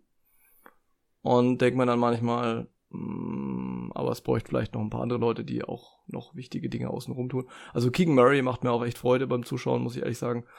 Ähm, und ich habe die Hoffnung wie jedes Jahr noch nicht aufgegeben. Dann ähm, muss man eigentlich die Jazz nennen. Ich habe gar nicht so viel Jazz geguckt, aber die Jazz, die spielen mit so viel Lebensfreude hier auf einfach dass äh, da, man kommt eigentlich nicht drum rum. Ich habe noch kein einziges Game von denen geschaut. Also haben ein paar Highlights logischerweise gesehen, aber ich habe noch kein ganzes Spiel von denen geschaut. Konnte mich bisher einfach nicht aufraffen. Ähm, keine Ahnung. Teilweise, ich schaue halt gerne Teams, bei denen ich mir denke, ja, die könnten später mal äh, entweder was mit den Playoffs zu tun haben oder ich kann bei den jungen Spieler scouten oder so, in Anführungszeichen. Und bei den Jazz bin ich da aktuell ja, war ich mir einfach sehr unsicher, in welche Richtung das bei denen geht, weil ich der festen Überzeugung war, die wollen tanken. Jetzt will man das vielleicht scheinbar doch nicht mehr. Das hat mich am Anfang der Saison äh, verwirrt und abgehalten. Und wenn die dann irgendwelche Teams geschlagen haben, wie die Lakers oder so, dann habe ich mir am nächsten Morgen auch nicht unbedingt gedacht, ah, das Spiel muss ich unbedingt schauen, wie die Jazz jetzt hier die Lakers äh, in Anführungszeichen zerlegt haben. Äh, deshalb, die sind mir noch ja. komplett abgegangen. Aber ich habe noch ein paar Teams, von denen ich noch kein Spiel gesehen habe.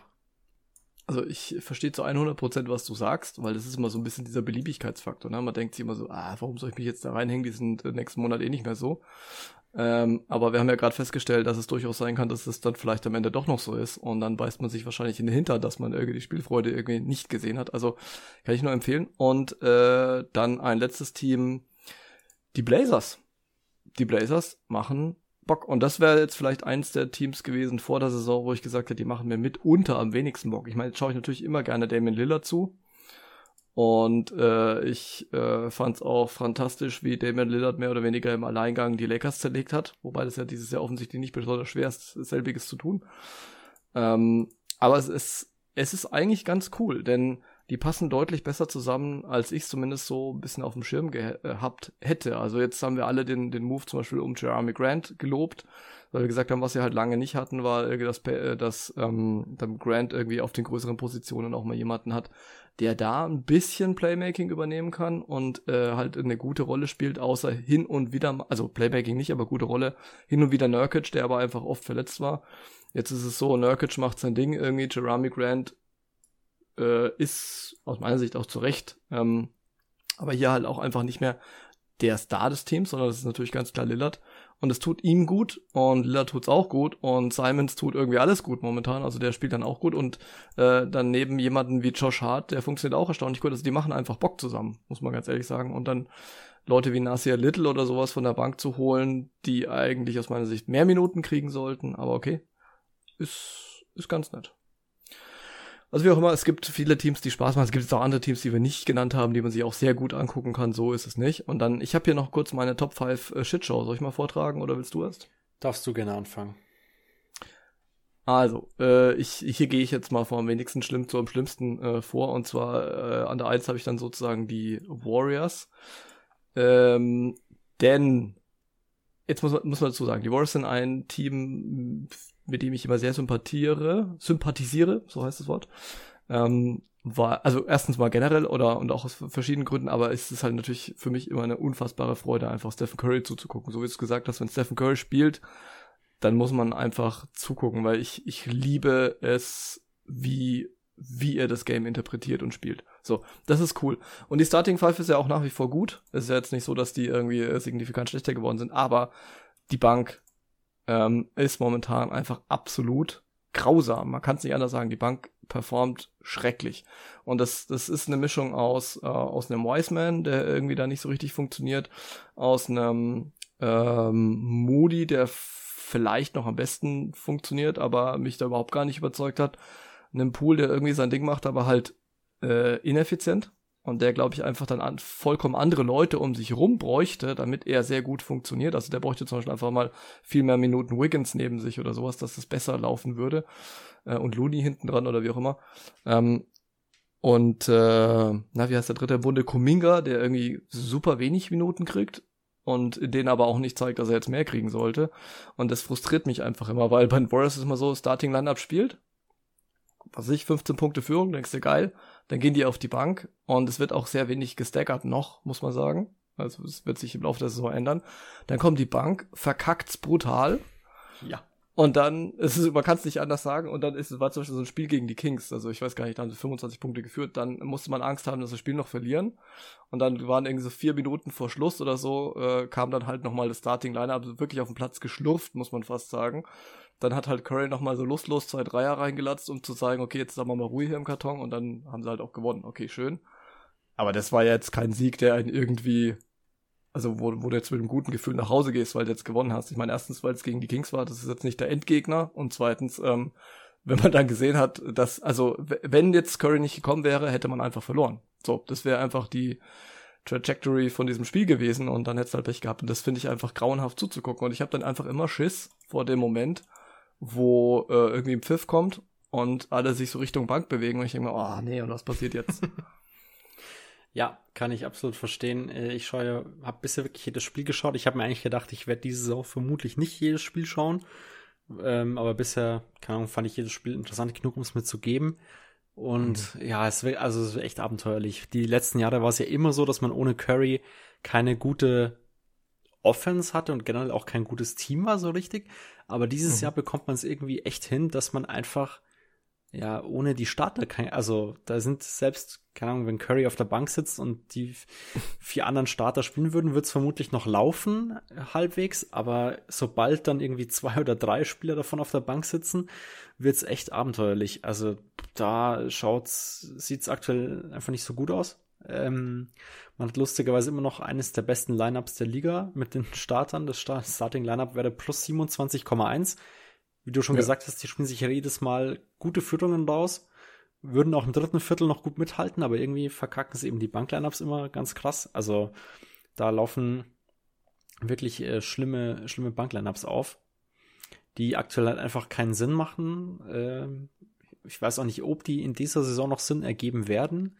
Äh, da angefangen bei Wiseman, ich meine, Kuminga könnte seine Sache vermutlich noch ganz gut machen. Ich meine, Steve Kerr hat ja jetzt auch gesagt, er möchte in Zukunft mehr Kuminga spielen. Äh, also ja, mit einem mit einem kleineren Frontcourt möchte er da mehr probieren und also im, zum einen einen Shot gegen Wiseman, zum anderen möchte man halt eben Kuminga aber wieder mehr sehen. Ich glaube, das wird dem Team extrem helfen.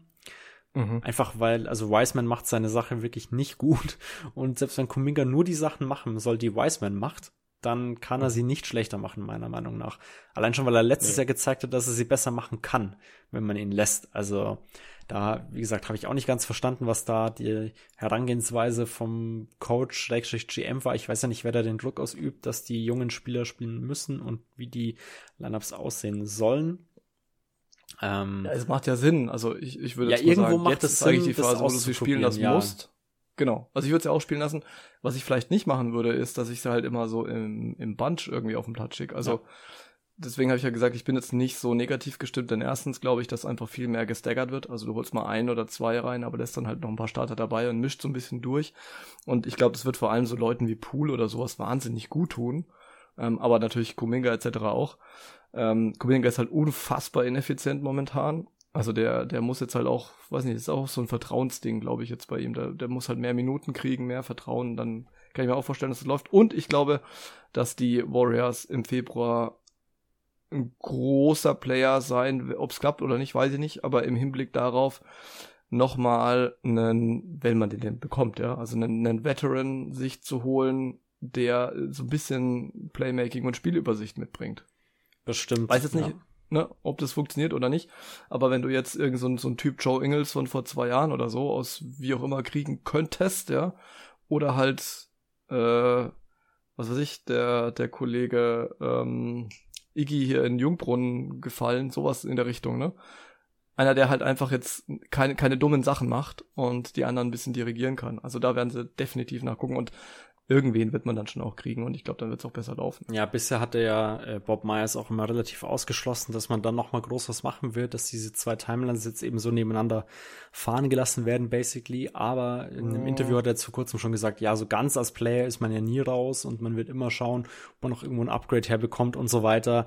Also, mhm. und also wenn Wiseman weiterhin so performt und die Jungen halt einfach nicht diesen Schritt nach vorne machen, den es halt braucht für die Playoffs, dann ja, wird entweder was gemacht werden oder ich sehe einfach schwarz für die für die Postseason dann von den Warriors.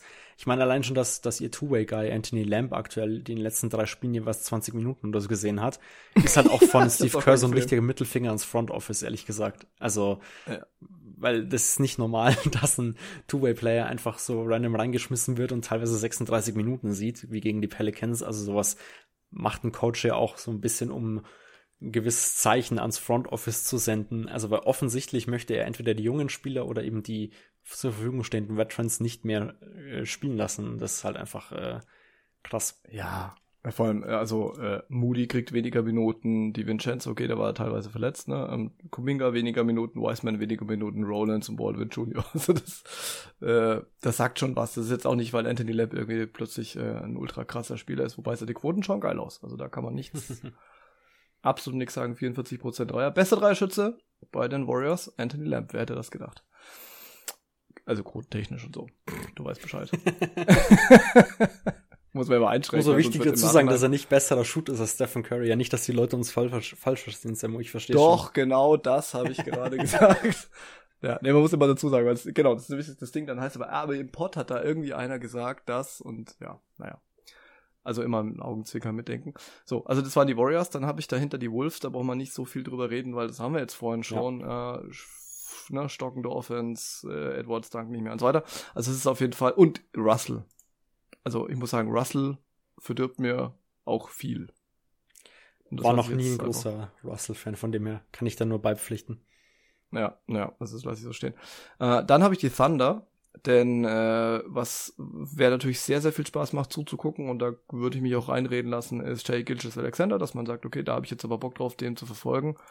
Und ja, Giddy spielt auch nett und so, aber irgendwie auch schon aus Prinzip. Also die Thunder sind ein Team, das diese Tanking-Scheiße also ich, ich verstehe es warum, ja, und ich sage auch gar nichts dagegen aus organisatorischen Gründen und so, aber die diese Tanking-Scheiß für mich als Zuschauer dermaßen übertrieben hat, jetzt auf Dauer, dass es mir unglaublich auf den Sack geht. Jack, Jack Holmgren ist nicht dabei, äh, weil er eben verletzt ist. Und jetzt äh, reden wir schon wieder die ganze Zeit drüber, ja, geil, wie Shay spielt, aber, und das ist ja dann immer die Warnung, oh, ob du dir den für Fantasy nimmst, keine Ahnung, weil der wird jetzt bestimmt bald wieder rausgenommen. Und genauso wird's laufen. Und das geht mir schon wieder so auf den Keks, ich habe keinen Bock. Also, das ist so, wie du jetzt gesagt hast, nee, die Jazz, die gucke ich nicht, weil, ne, und ich gucke dann aus Prinzip keine Thunder, aber ich sag, nee, die Scheiße gebe ich mir nicht, solange bis ihr relevanten Basketball spielt und die Leute zusammen habt und mir zeigt, dass ihr dann auch wirklich was wollt. Kann ich. Es gibt auch andere, ne, es gibt andere Teams auch, die, die dieses Jahr mit Sicherheit tanken und so sind nicht die einzigen und ich verstehe auch, warum man es tut. Ja, also ich sage jetzt nichts gegen System oder so, aber das, das, das ärgert mich einfach. Ja, ich finde es dieses Jahr gar nicht so schlimm bei den äh, Thunder. Ich habe die letzten beiden Jahre schon relativ wenig von denen gesehen. Äh, auch dieses Jahr noch nicht mehr als ein Spiel geschaut. Ähm, mhm. Von dem her verstehe ich das schon irgendwo aber ich finde es generell nicht so schlimm. Ich finde, der Kader ist auch dieses Jahr einfach noch ein bisschen cooler, was das Ganze angeht. Also man hat super viele junge Spieler, von denen ich mir auch vorstellen kann, dass sie halt in einem in drei Jahren oder so noch da sind und das Team irgendwie bilden sollen. Außerdem macht Pokoschewski immer Spaß. auch wenn ich so langsam die Hoffnung aufgebe, dass er irgendwann effizient wird in dem Team. Aber naja, vielleicht im nächsten Jahr dann. Ähm, genau, also die, die Thunder hätte ich da auch irgendwo mit dabei.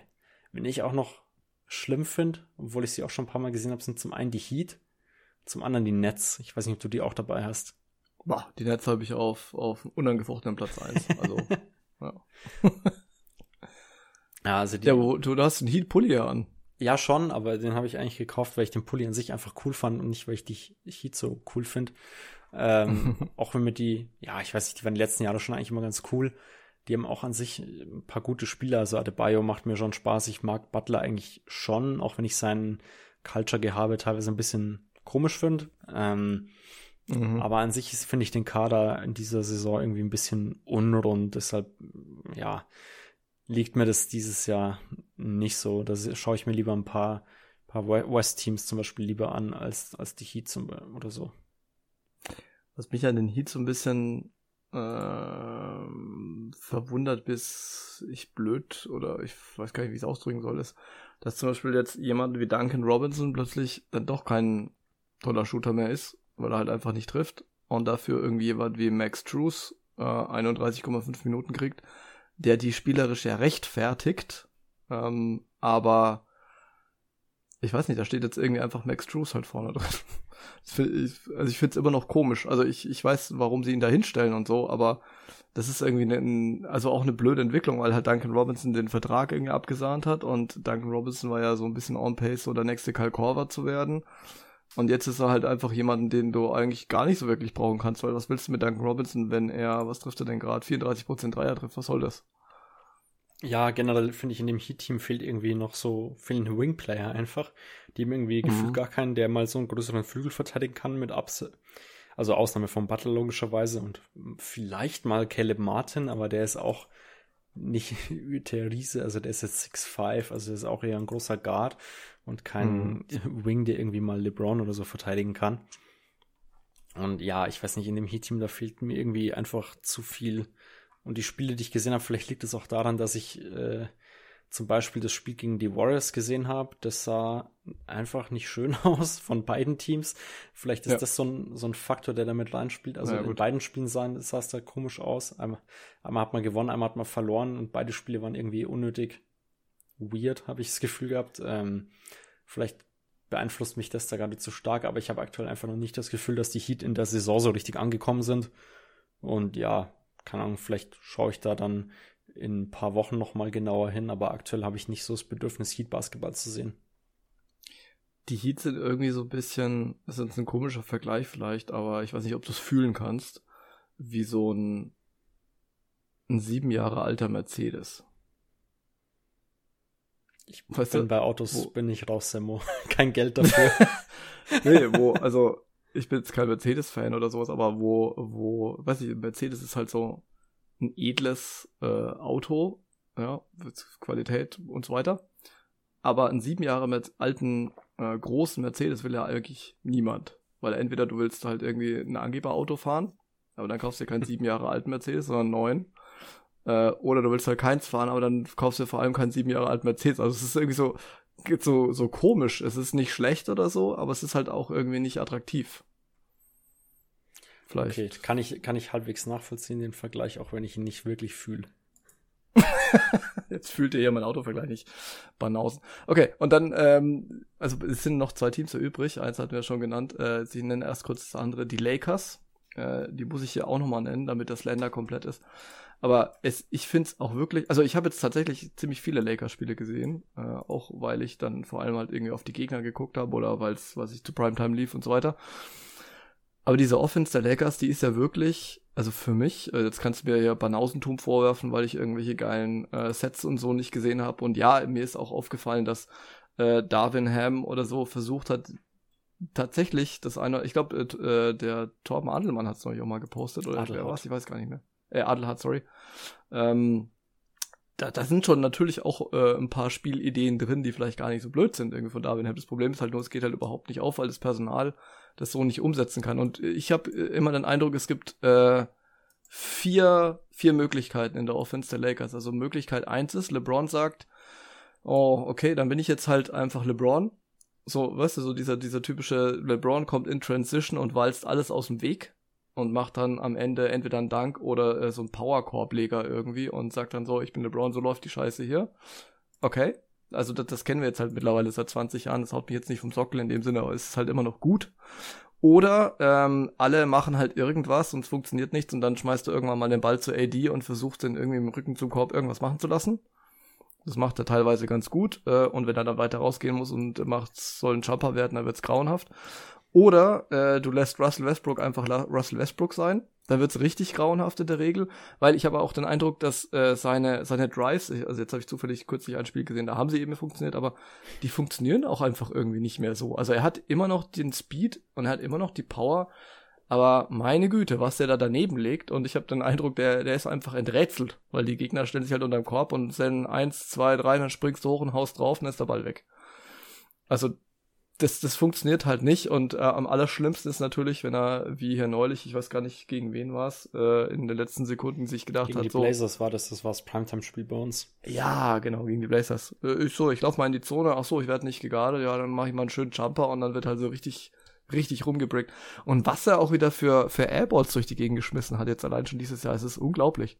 Also ich habe letztes Jahr mal aus Spaß äh, die Russell Westbrook Airball Compilation angeguckt die ging, die ich weiß rough, gar nicht, 25, ja. 25 Minuten am Stück, nur Airballs. Das ist unfassbar. Also ich weiß gar nicht, was da los ist. Also auf jeden Fall, das ist grauenhaft. Oder, und das ist halt die vierte Variante, äh, keiner von denen ist entweder auf dem Platz ähm, oder kann es halt gerade mal werfen. Dann muss halt irgendwer irgendwas machen und da kommt halt die komplette Verzweiflung auf, weil es ist schon relativ oft so, dass zum Beispiel Russ in die Zone zieht, das macht er gut. Er hat auch nach wie vor unfassbar gutes Auge, das muss man ihm lassen, für freie Schützen. Äh, und das war jetzt eigentlich ein Witz, du hättest lachen müssen, die weil. Die Lakers haben keine Schützen. Sie haben keinen Schützen, genau. Also, natürlich steht da jemand in der Ecke rum, aber warum auch immer er da steht, weil ich, also, ne, wenn dann Stanley Johnson wirft dann halt und dann sagst du, ja gut, er ging nicht rein, weil es war klar. Und bei anderen ist halt auch so und es ist so schlimm. Also, wenn du es jetzt fürs andere Team hältst, ist es natürlich vielleicht amüsant, aber wenn du jetzt Lakers-Fan bist, also mir tun alle Lakers-Fans wirklich, also ernsthaft, ich, das meine ich jetzt nicht ironisch, tun mir hier schon leid, weil das also das ist ja das kalte Grausen einfach. Das ist wirklich, also zu Halloween kannst du dann äh, Lakers-Spiel anschauen einfach.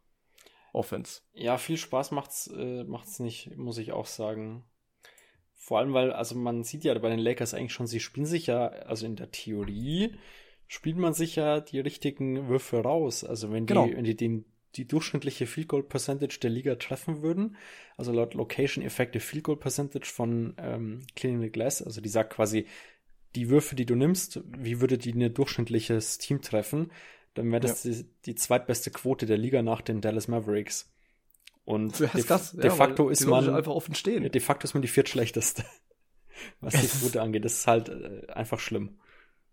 Ich meine, äh, muss man auch sagen, die Defense äh, ghosten ja dann auch, also einfach die, die Dreierschützen draußen und zwar allesamt. Ähm, vielleicht außer LeBron, aber der wirft auch keine guten Quoten von draußen, muss man auch dazu sagen. Ähm, und, und du kannst sie auch einfach alle ghosten, weil es fällt mir halt wirklich keiner ein. Also wie gesagt, ähm, einer von den zwei White Boys da irgendwie, das könnte, könnte hin und wieder mal, wobei ich jetzt hier die Quoten nicht überprüft, muss ich nur nachgucken, bevor ich jetzt hier Mist erzähle. Ich schaue auch gerade mal. Ähm, aber ansonsten geht da einfach absolut nichts. Und wenn dann auch dieses, diese absoluten Disrespektsbekundungen wie ähm, jetzt hier von Nurkic oder so dazukommen, der dann, der sieht, was, AD steht irgendwie am Dreier und winkt dann auch noch ab und dreht sich um und fängt dann irgendwie an, seine Haare zu zwirbeln und so weiter. Also es ist, es ist wirklich absurd. Und du merkst dann aber auch, wie das wiederum, wobei wir jetzt drüber streiten können, hat es wirklich einen Impact, weil sie hätten auch so nicht getroffen, aber wie das dann wieder einen Einfluss darauf hat, äh, dass das Selbstbewusstsein dann irgendwie schwindet oder, oder die Jungs dann irgendwie denken, sie müssen was beweisen und dann teilweise noch mehr Dreier nehmen. Und jemand wie Kendrick Nunn zum Beispiel, von dem ich mir schon erwartet hatte vor der Saison, dass er, wenn er jetzt wieder fit ist und so weiter, da eine gewichtige ähm, Rolle halt übernehmen kann und vielleicht einfach ein bisschen Scoring und ein bisschen ja, Ballvortrag und sowas übernehmen kann. Das funktioniert auch gar nicht. Ähm, auch Patrick Beverly, 22,7 Prozent. Da hätten wir noch gesagt, das ist wahrscheinlich noch einer der besten Dreierschützen in dem ganzen Team. Puh, fürchterlich. Naja, also wir haben genug über die Lakers gesprochen. Und dann halt auch die Nets, die müssen wir am Schluss noch äh, krönend erwähnen. Denn ich werde hier nicht über Kyrie sprechen aber ich habe auch gar keinen Bock, Kyrie zu sehen, ähm, nach dem ganzen Mist, den er, den er fabriziert hat. Deswegen bin ich ziemlich froh, dass er gerade nicht spielt, ähm, weil er eben gesperrt ist. Und ansonsten, ich weiß gar nicht, was soll ich damit anfangen. Also KD ist halt KD, spielt wieder eine sehr, sehr gute Saison.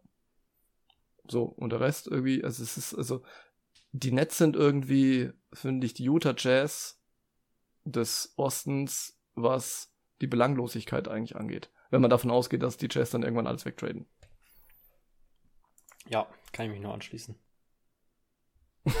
ja, also das ist kein Bockteam der Liga. Gut, wir sind durch. Yes. Äh, und zwar, ich war ein bisschen erstaunt, weil ich gedacht habe, okay, heute, naja gut, wir machen ein bisschen Awards und dann sind wir eigentlich äh, zügig durch und dann gucke ich noch Basketball, aber jetzt ist mir fast schon wieder ein bisschen zu spät. ja, wir haben uns äh, nicht gerade kurz gehalten. Aber kennt man für uns ja nicht anders. Nee, kennt man nicht anders. Wir haben ja auch einen Ruf zu verlieren, ne? Da Eben. muss man dann schon dran arbeiten. Gut, also äh, ich würde sagen, wir hören uns äh, demnächst wieder. Ich weiß nicht, was als nächstes geplant ist, aber spielt eigentlich auch keine Rolle. Es kommt auf jeden Fall was. Wir finden schon cool. was. Ich denke auch. Und dir auf jeden Fall einen schönen Abend. Euch da draußen viel Spaß ähm, mit, mit dem League Pass oder mit The Zone oder auf welche Art und Weise auch immer ihr die NBA konsumiert. Also es gibt auf jeden Fall viel zu gucken, was Bock macht und Storylines genug. Die haben wir, glaube ich, heute eine ganze, ganze Latte davon angesprochen. Und äh, ich, ich bin mal sehr gespannt, ehrlich gesagt, ähm, wie jedes Jahr auf unsere Award Predictions, denn mir sind schon so einige in die Binsen gegangen, möchte ich mal so formulieren. Ich, ich gehe davon aus, mir auch. Ich habe nicht mitgeschrieben. Ja, Besser ist es auch. Ja, ich glaube auch. Okay, also, dann hau rein, habt eine gute Nacht, ihr da draußen auch, und wir hören uns demnächst. Tschaußen. Servus.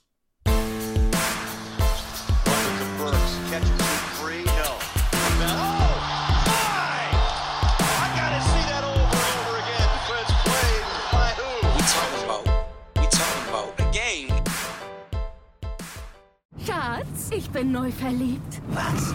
Da drüben. Das ist er. Aber das ist ein Auto. Ja, eben. Mit ihm habe ich alles richtig gemacht. Wunschauto einfach kaufen, verkaufen oder leasen. Bei Autoscout24. Alles richtig gemacht. Wie baut man eine harmonische Beziehung zu seinem Hund auf? Puh, gar nicht so leicht. Und deshalb frage ich nach, wie es anderen Hundeeltern gelingt, beziehungsweise wie die daran arbeiten. Bei Iswas Dog reden wir dann drüber. Alle 14 Tage neu mit mir, Malte Asmus und unserer Expertin für eine harmonische Mensch-Hund-Beziehung, Melanie Lippisch.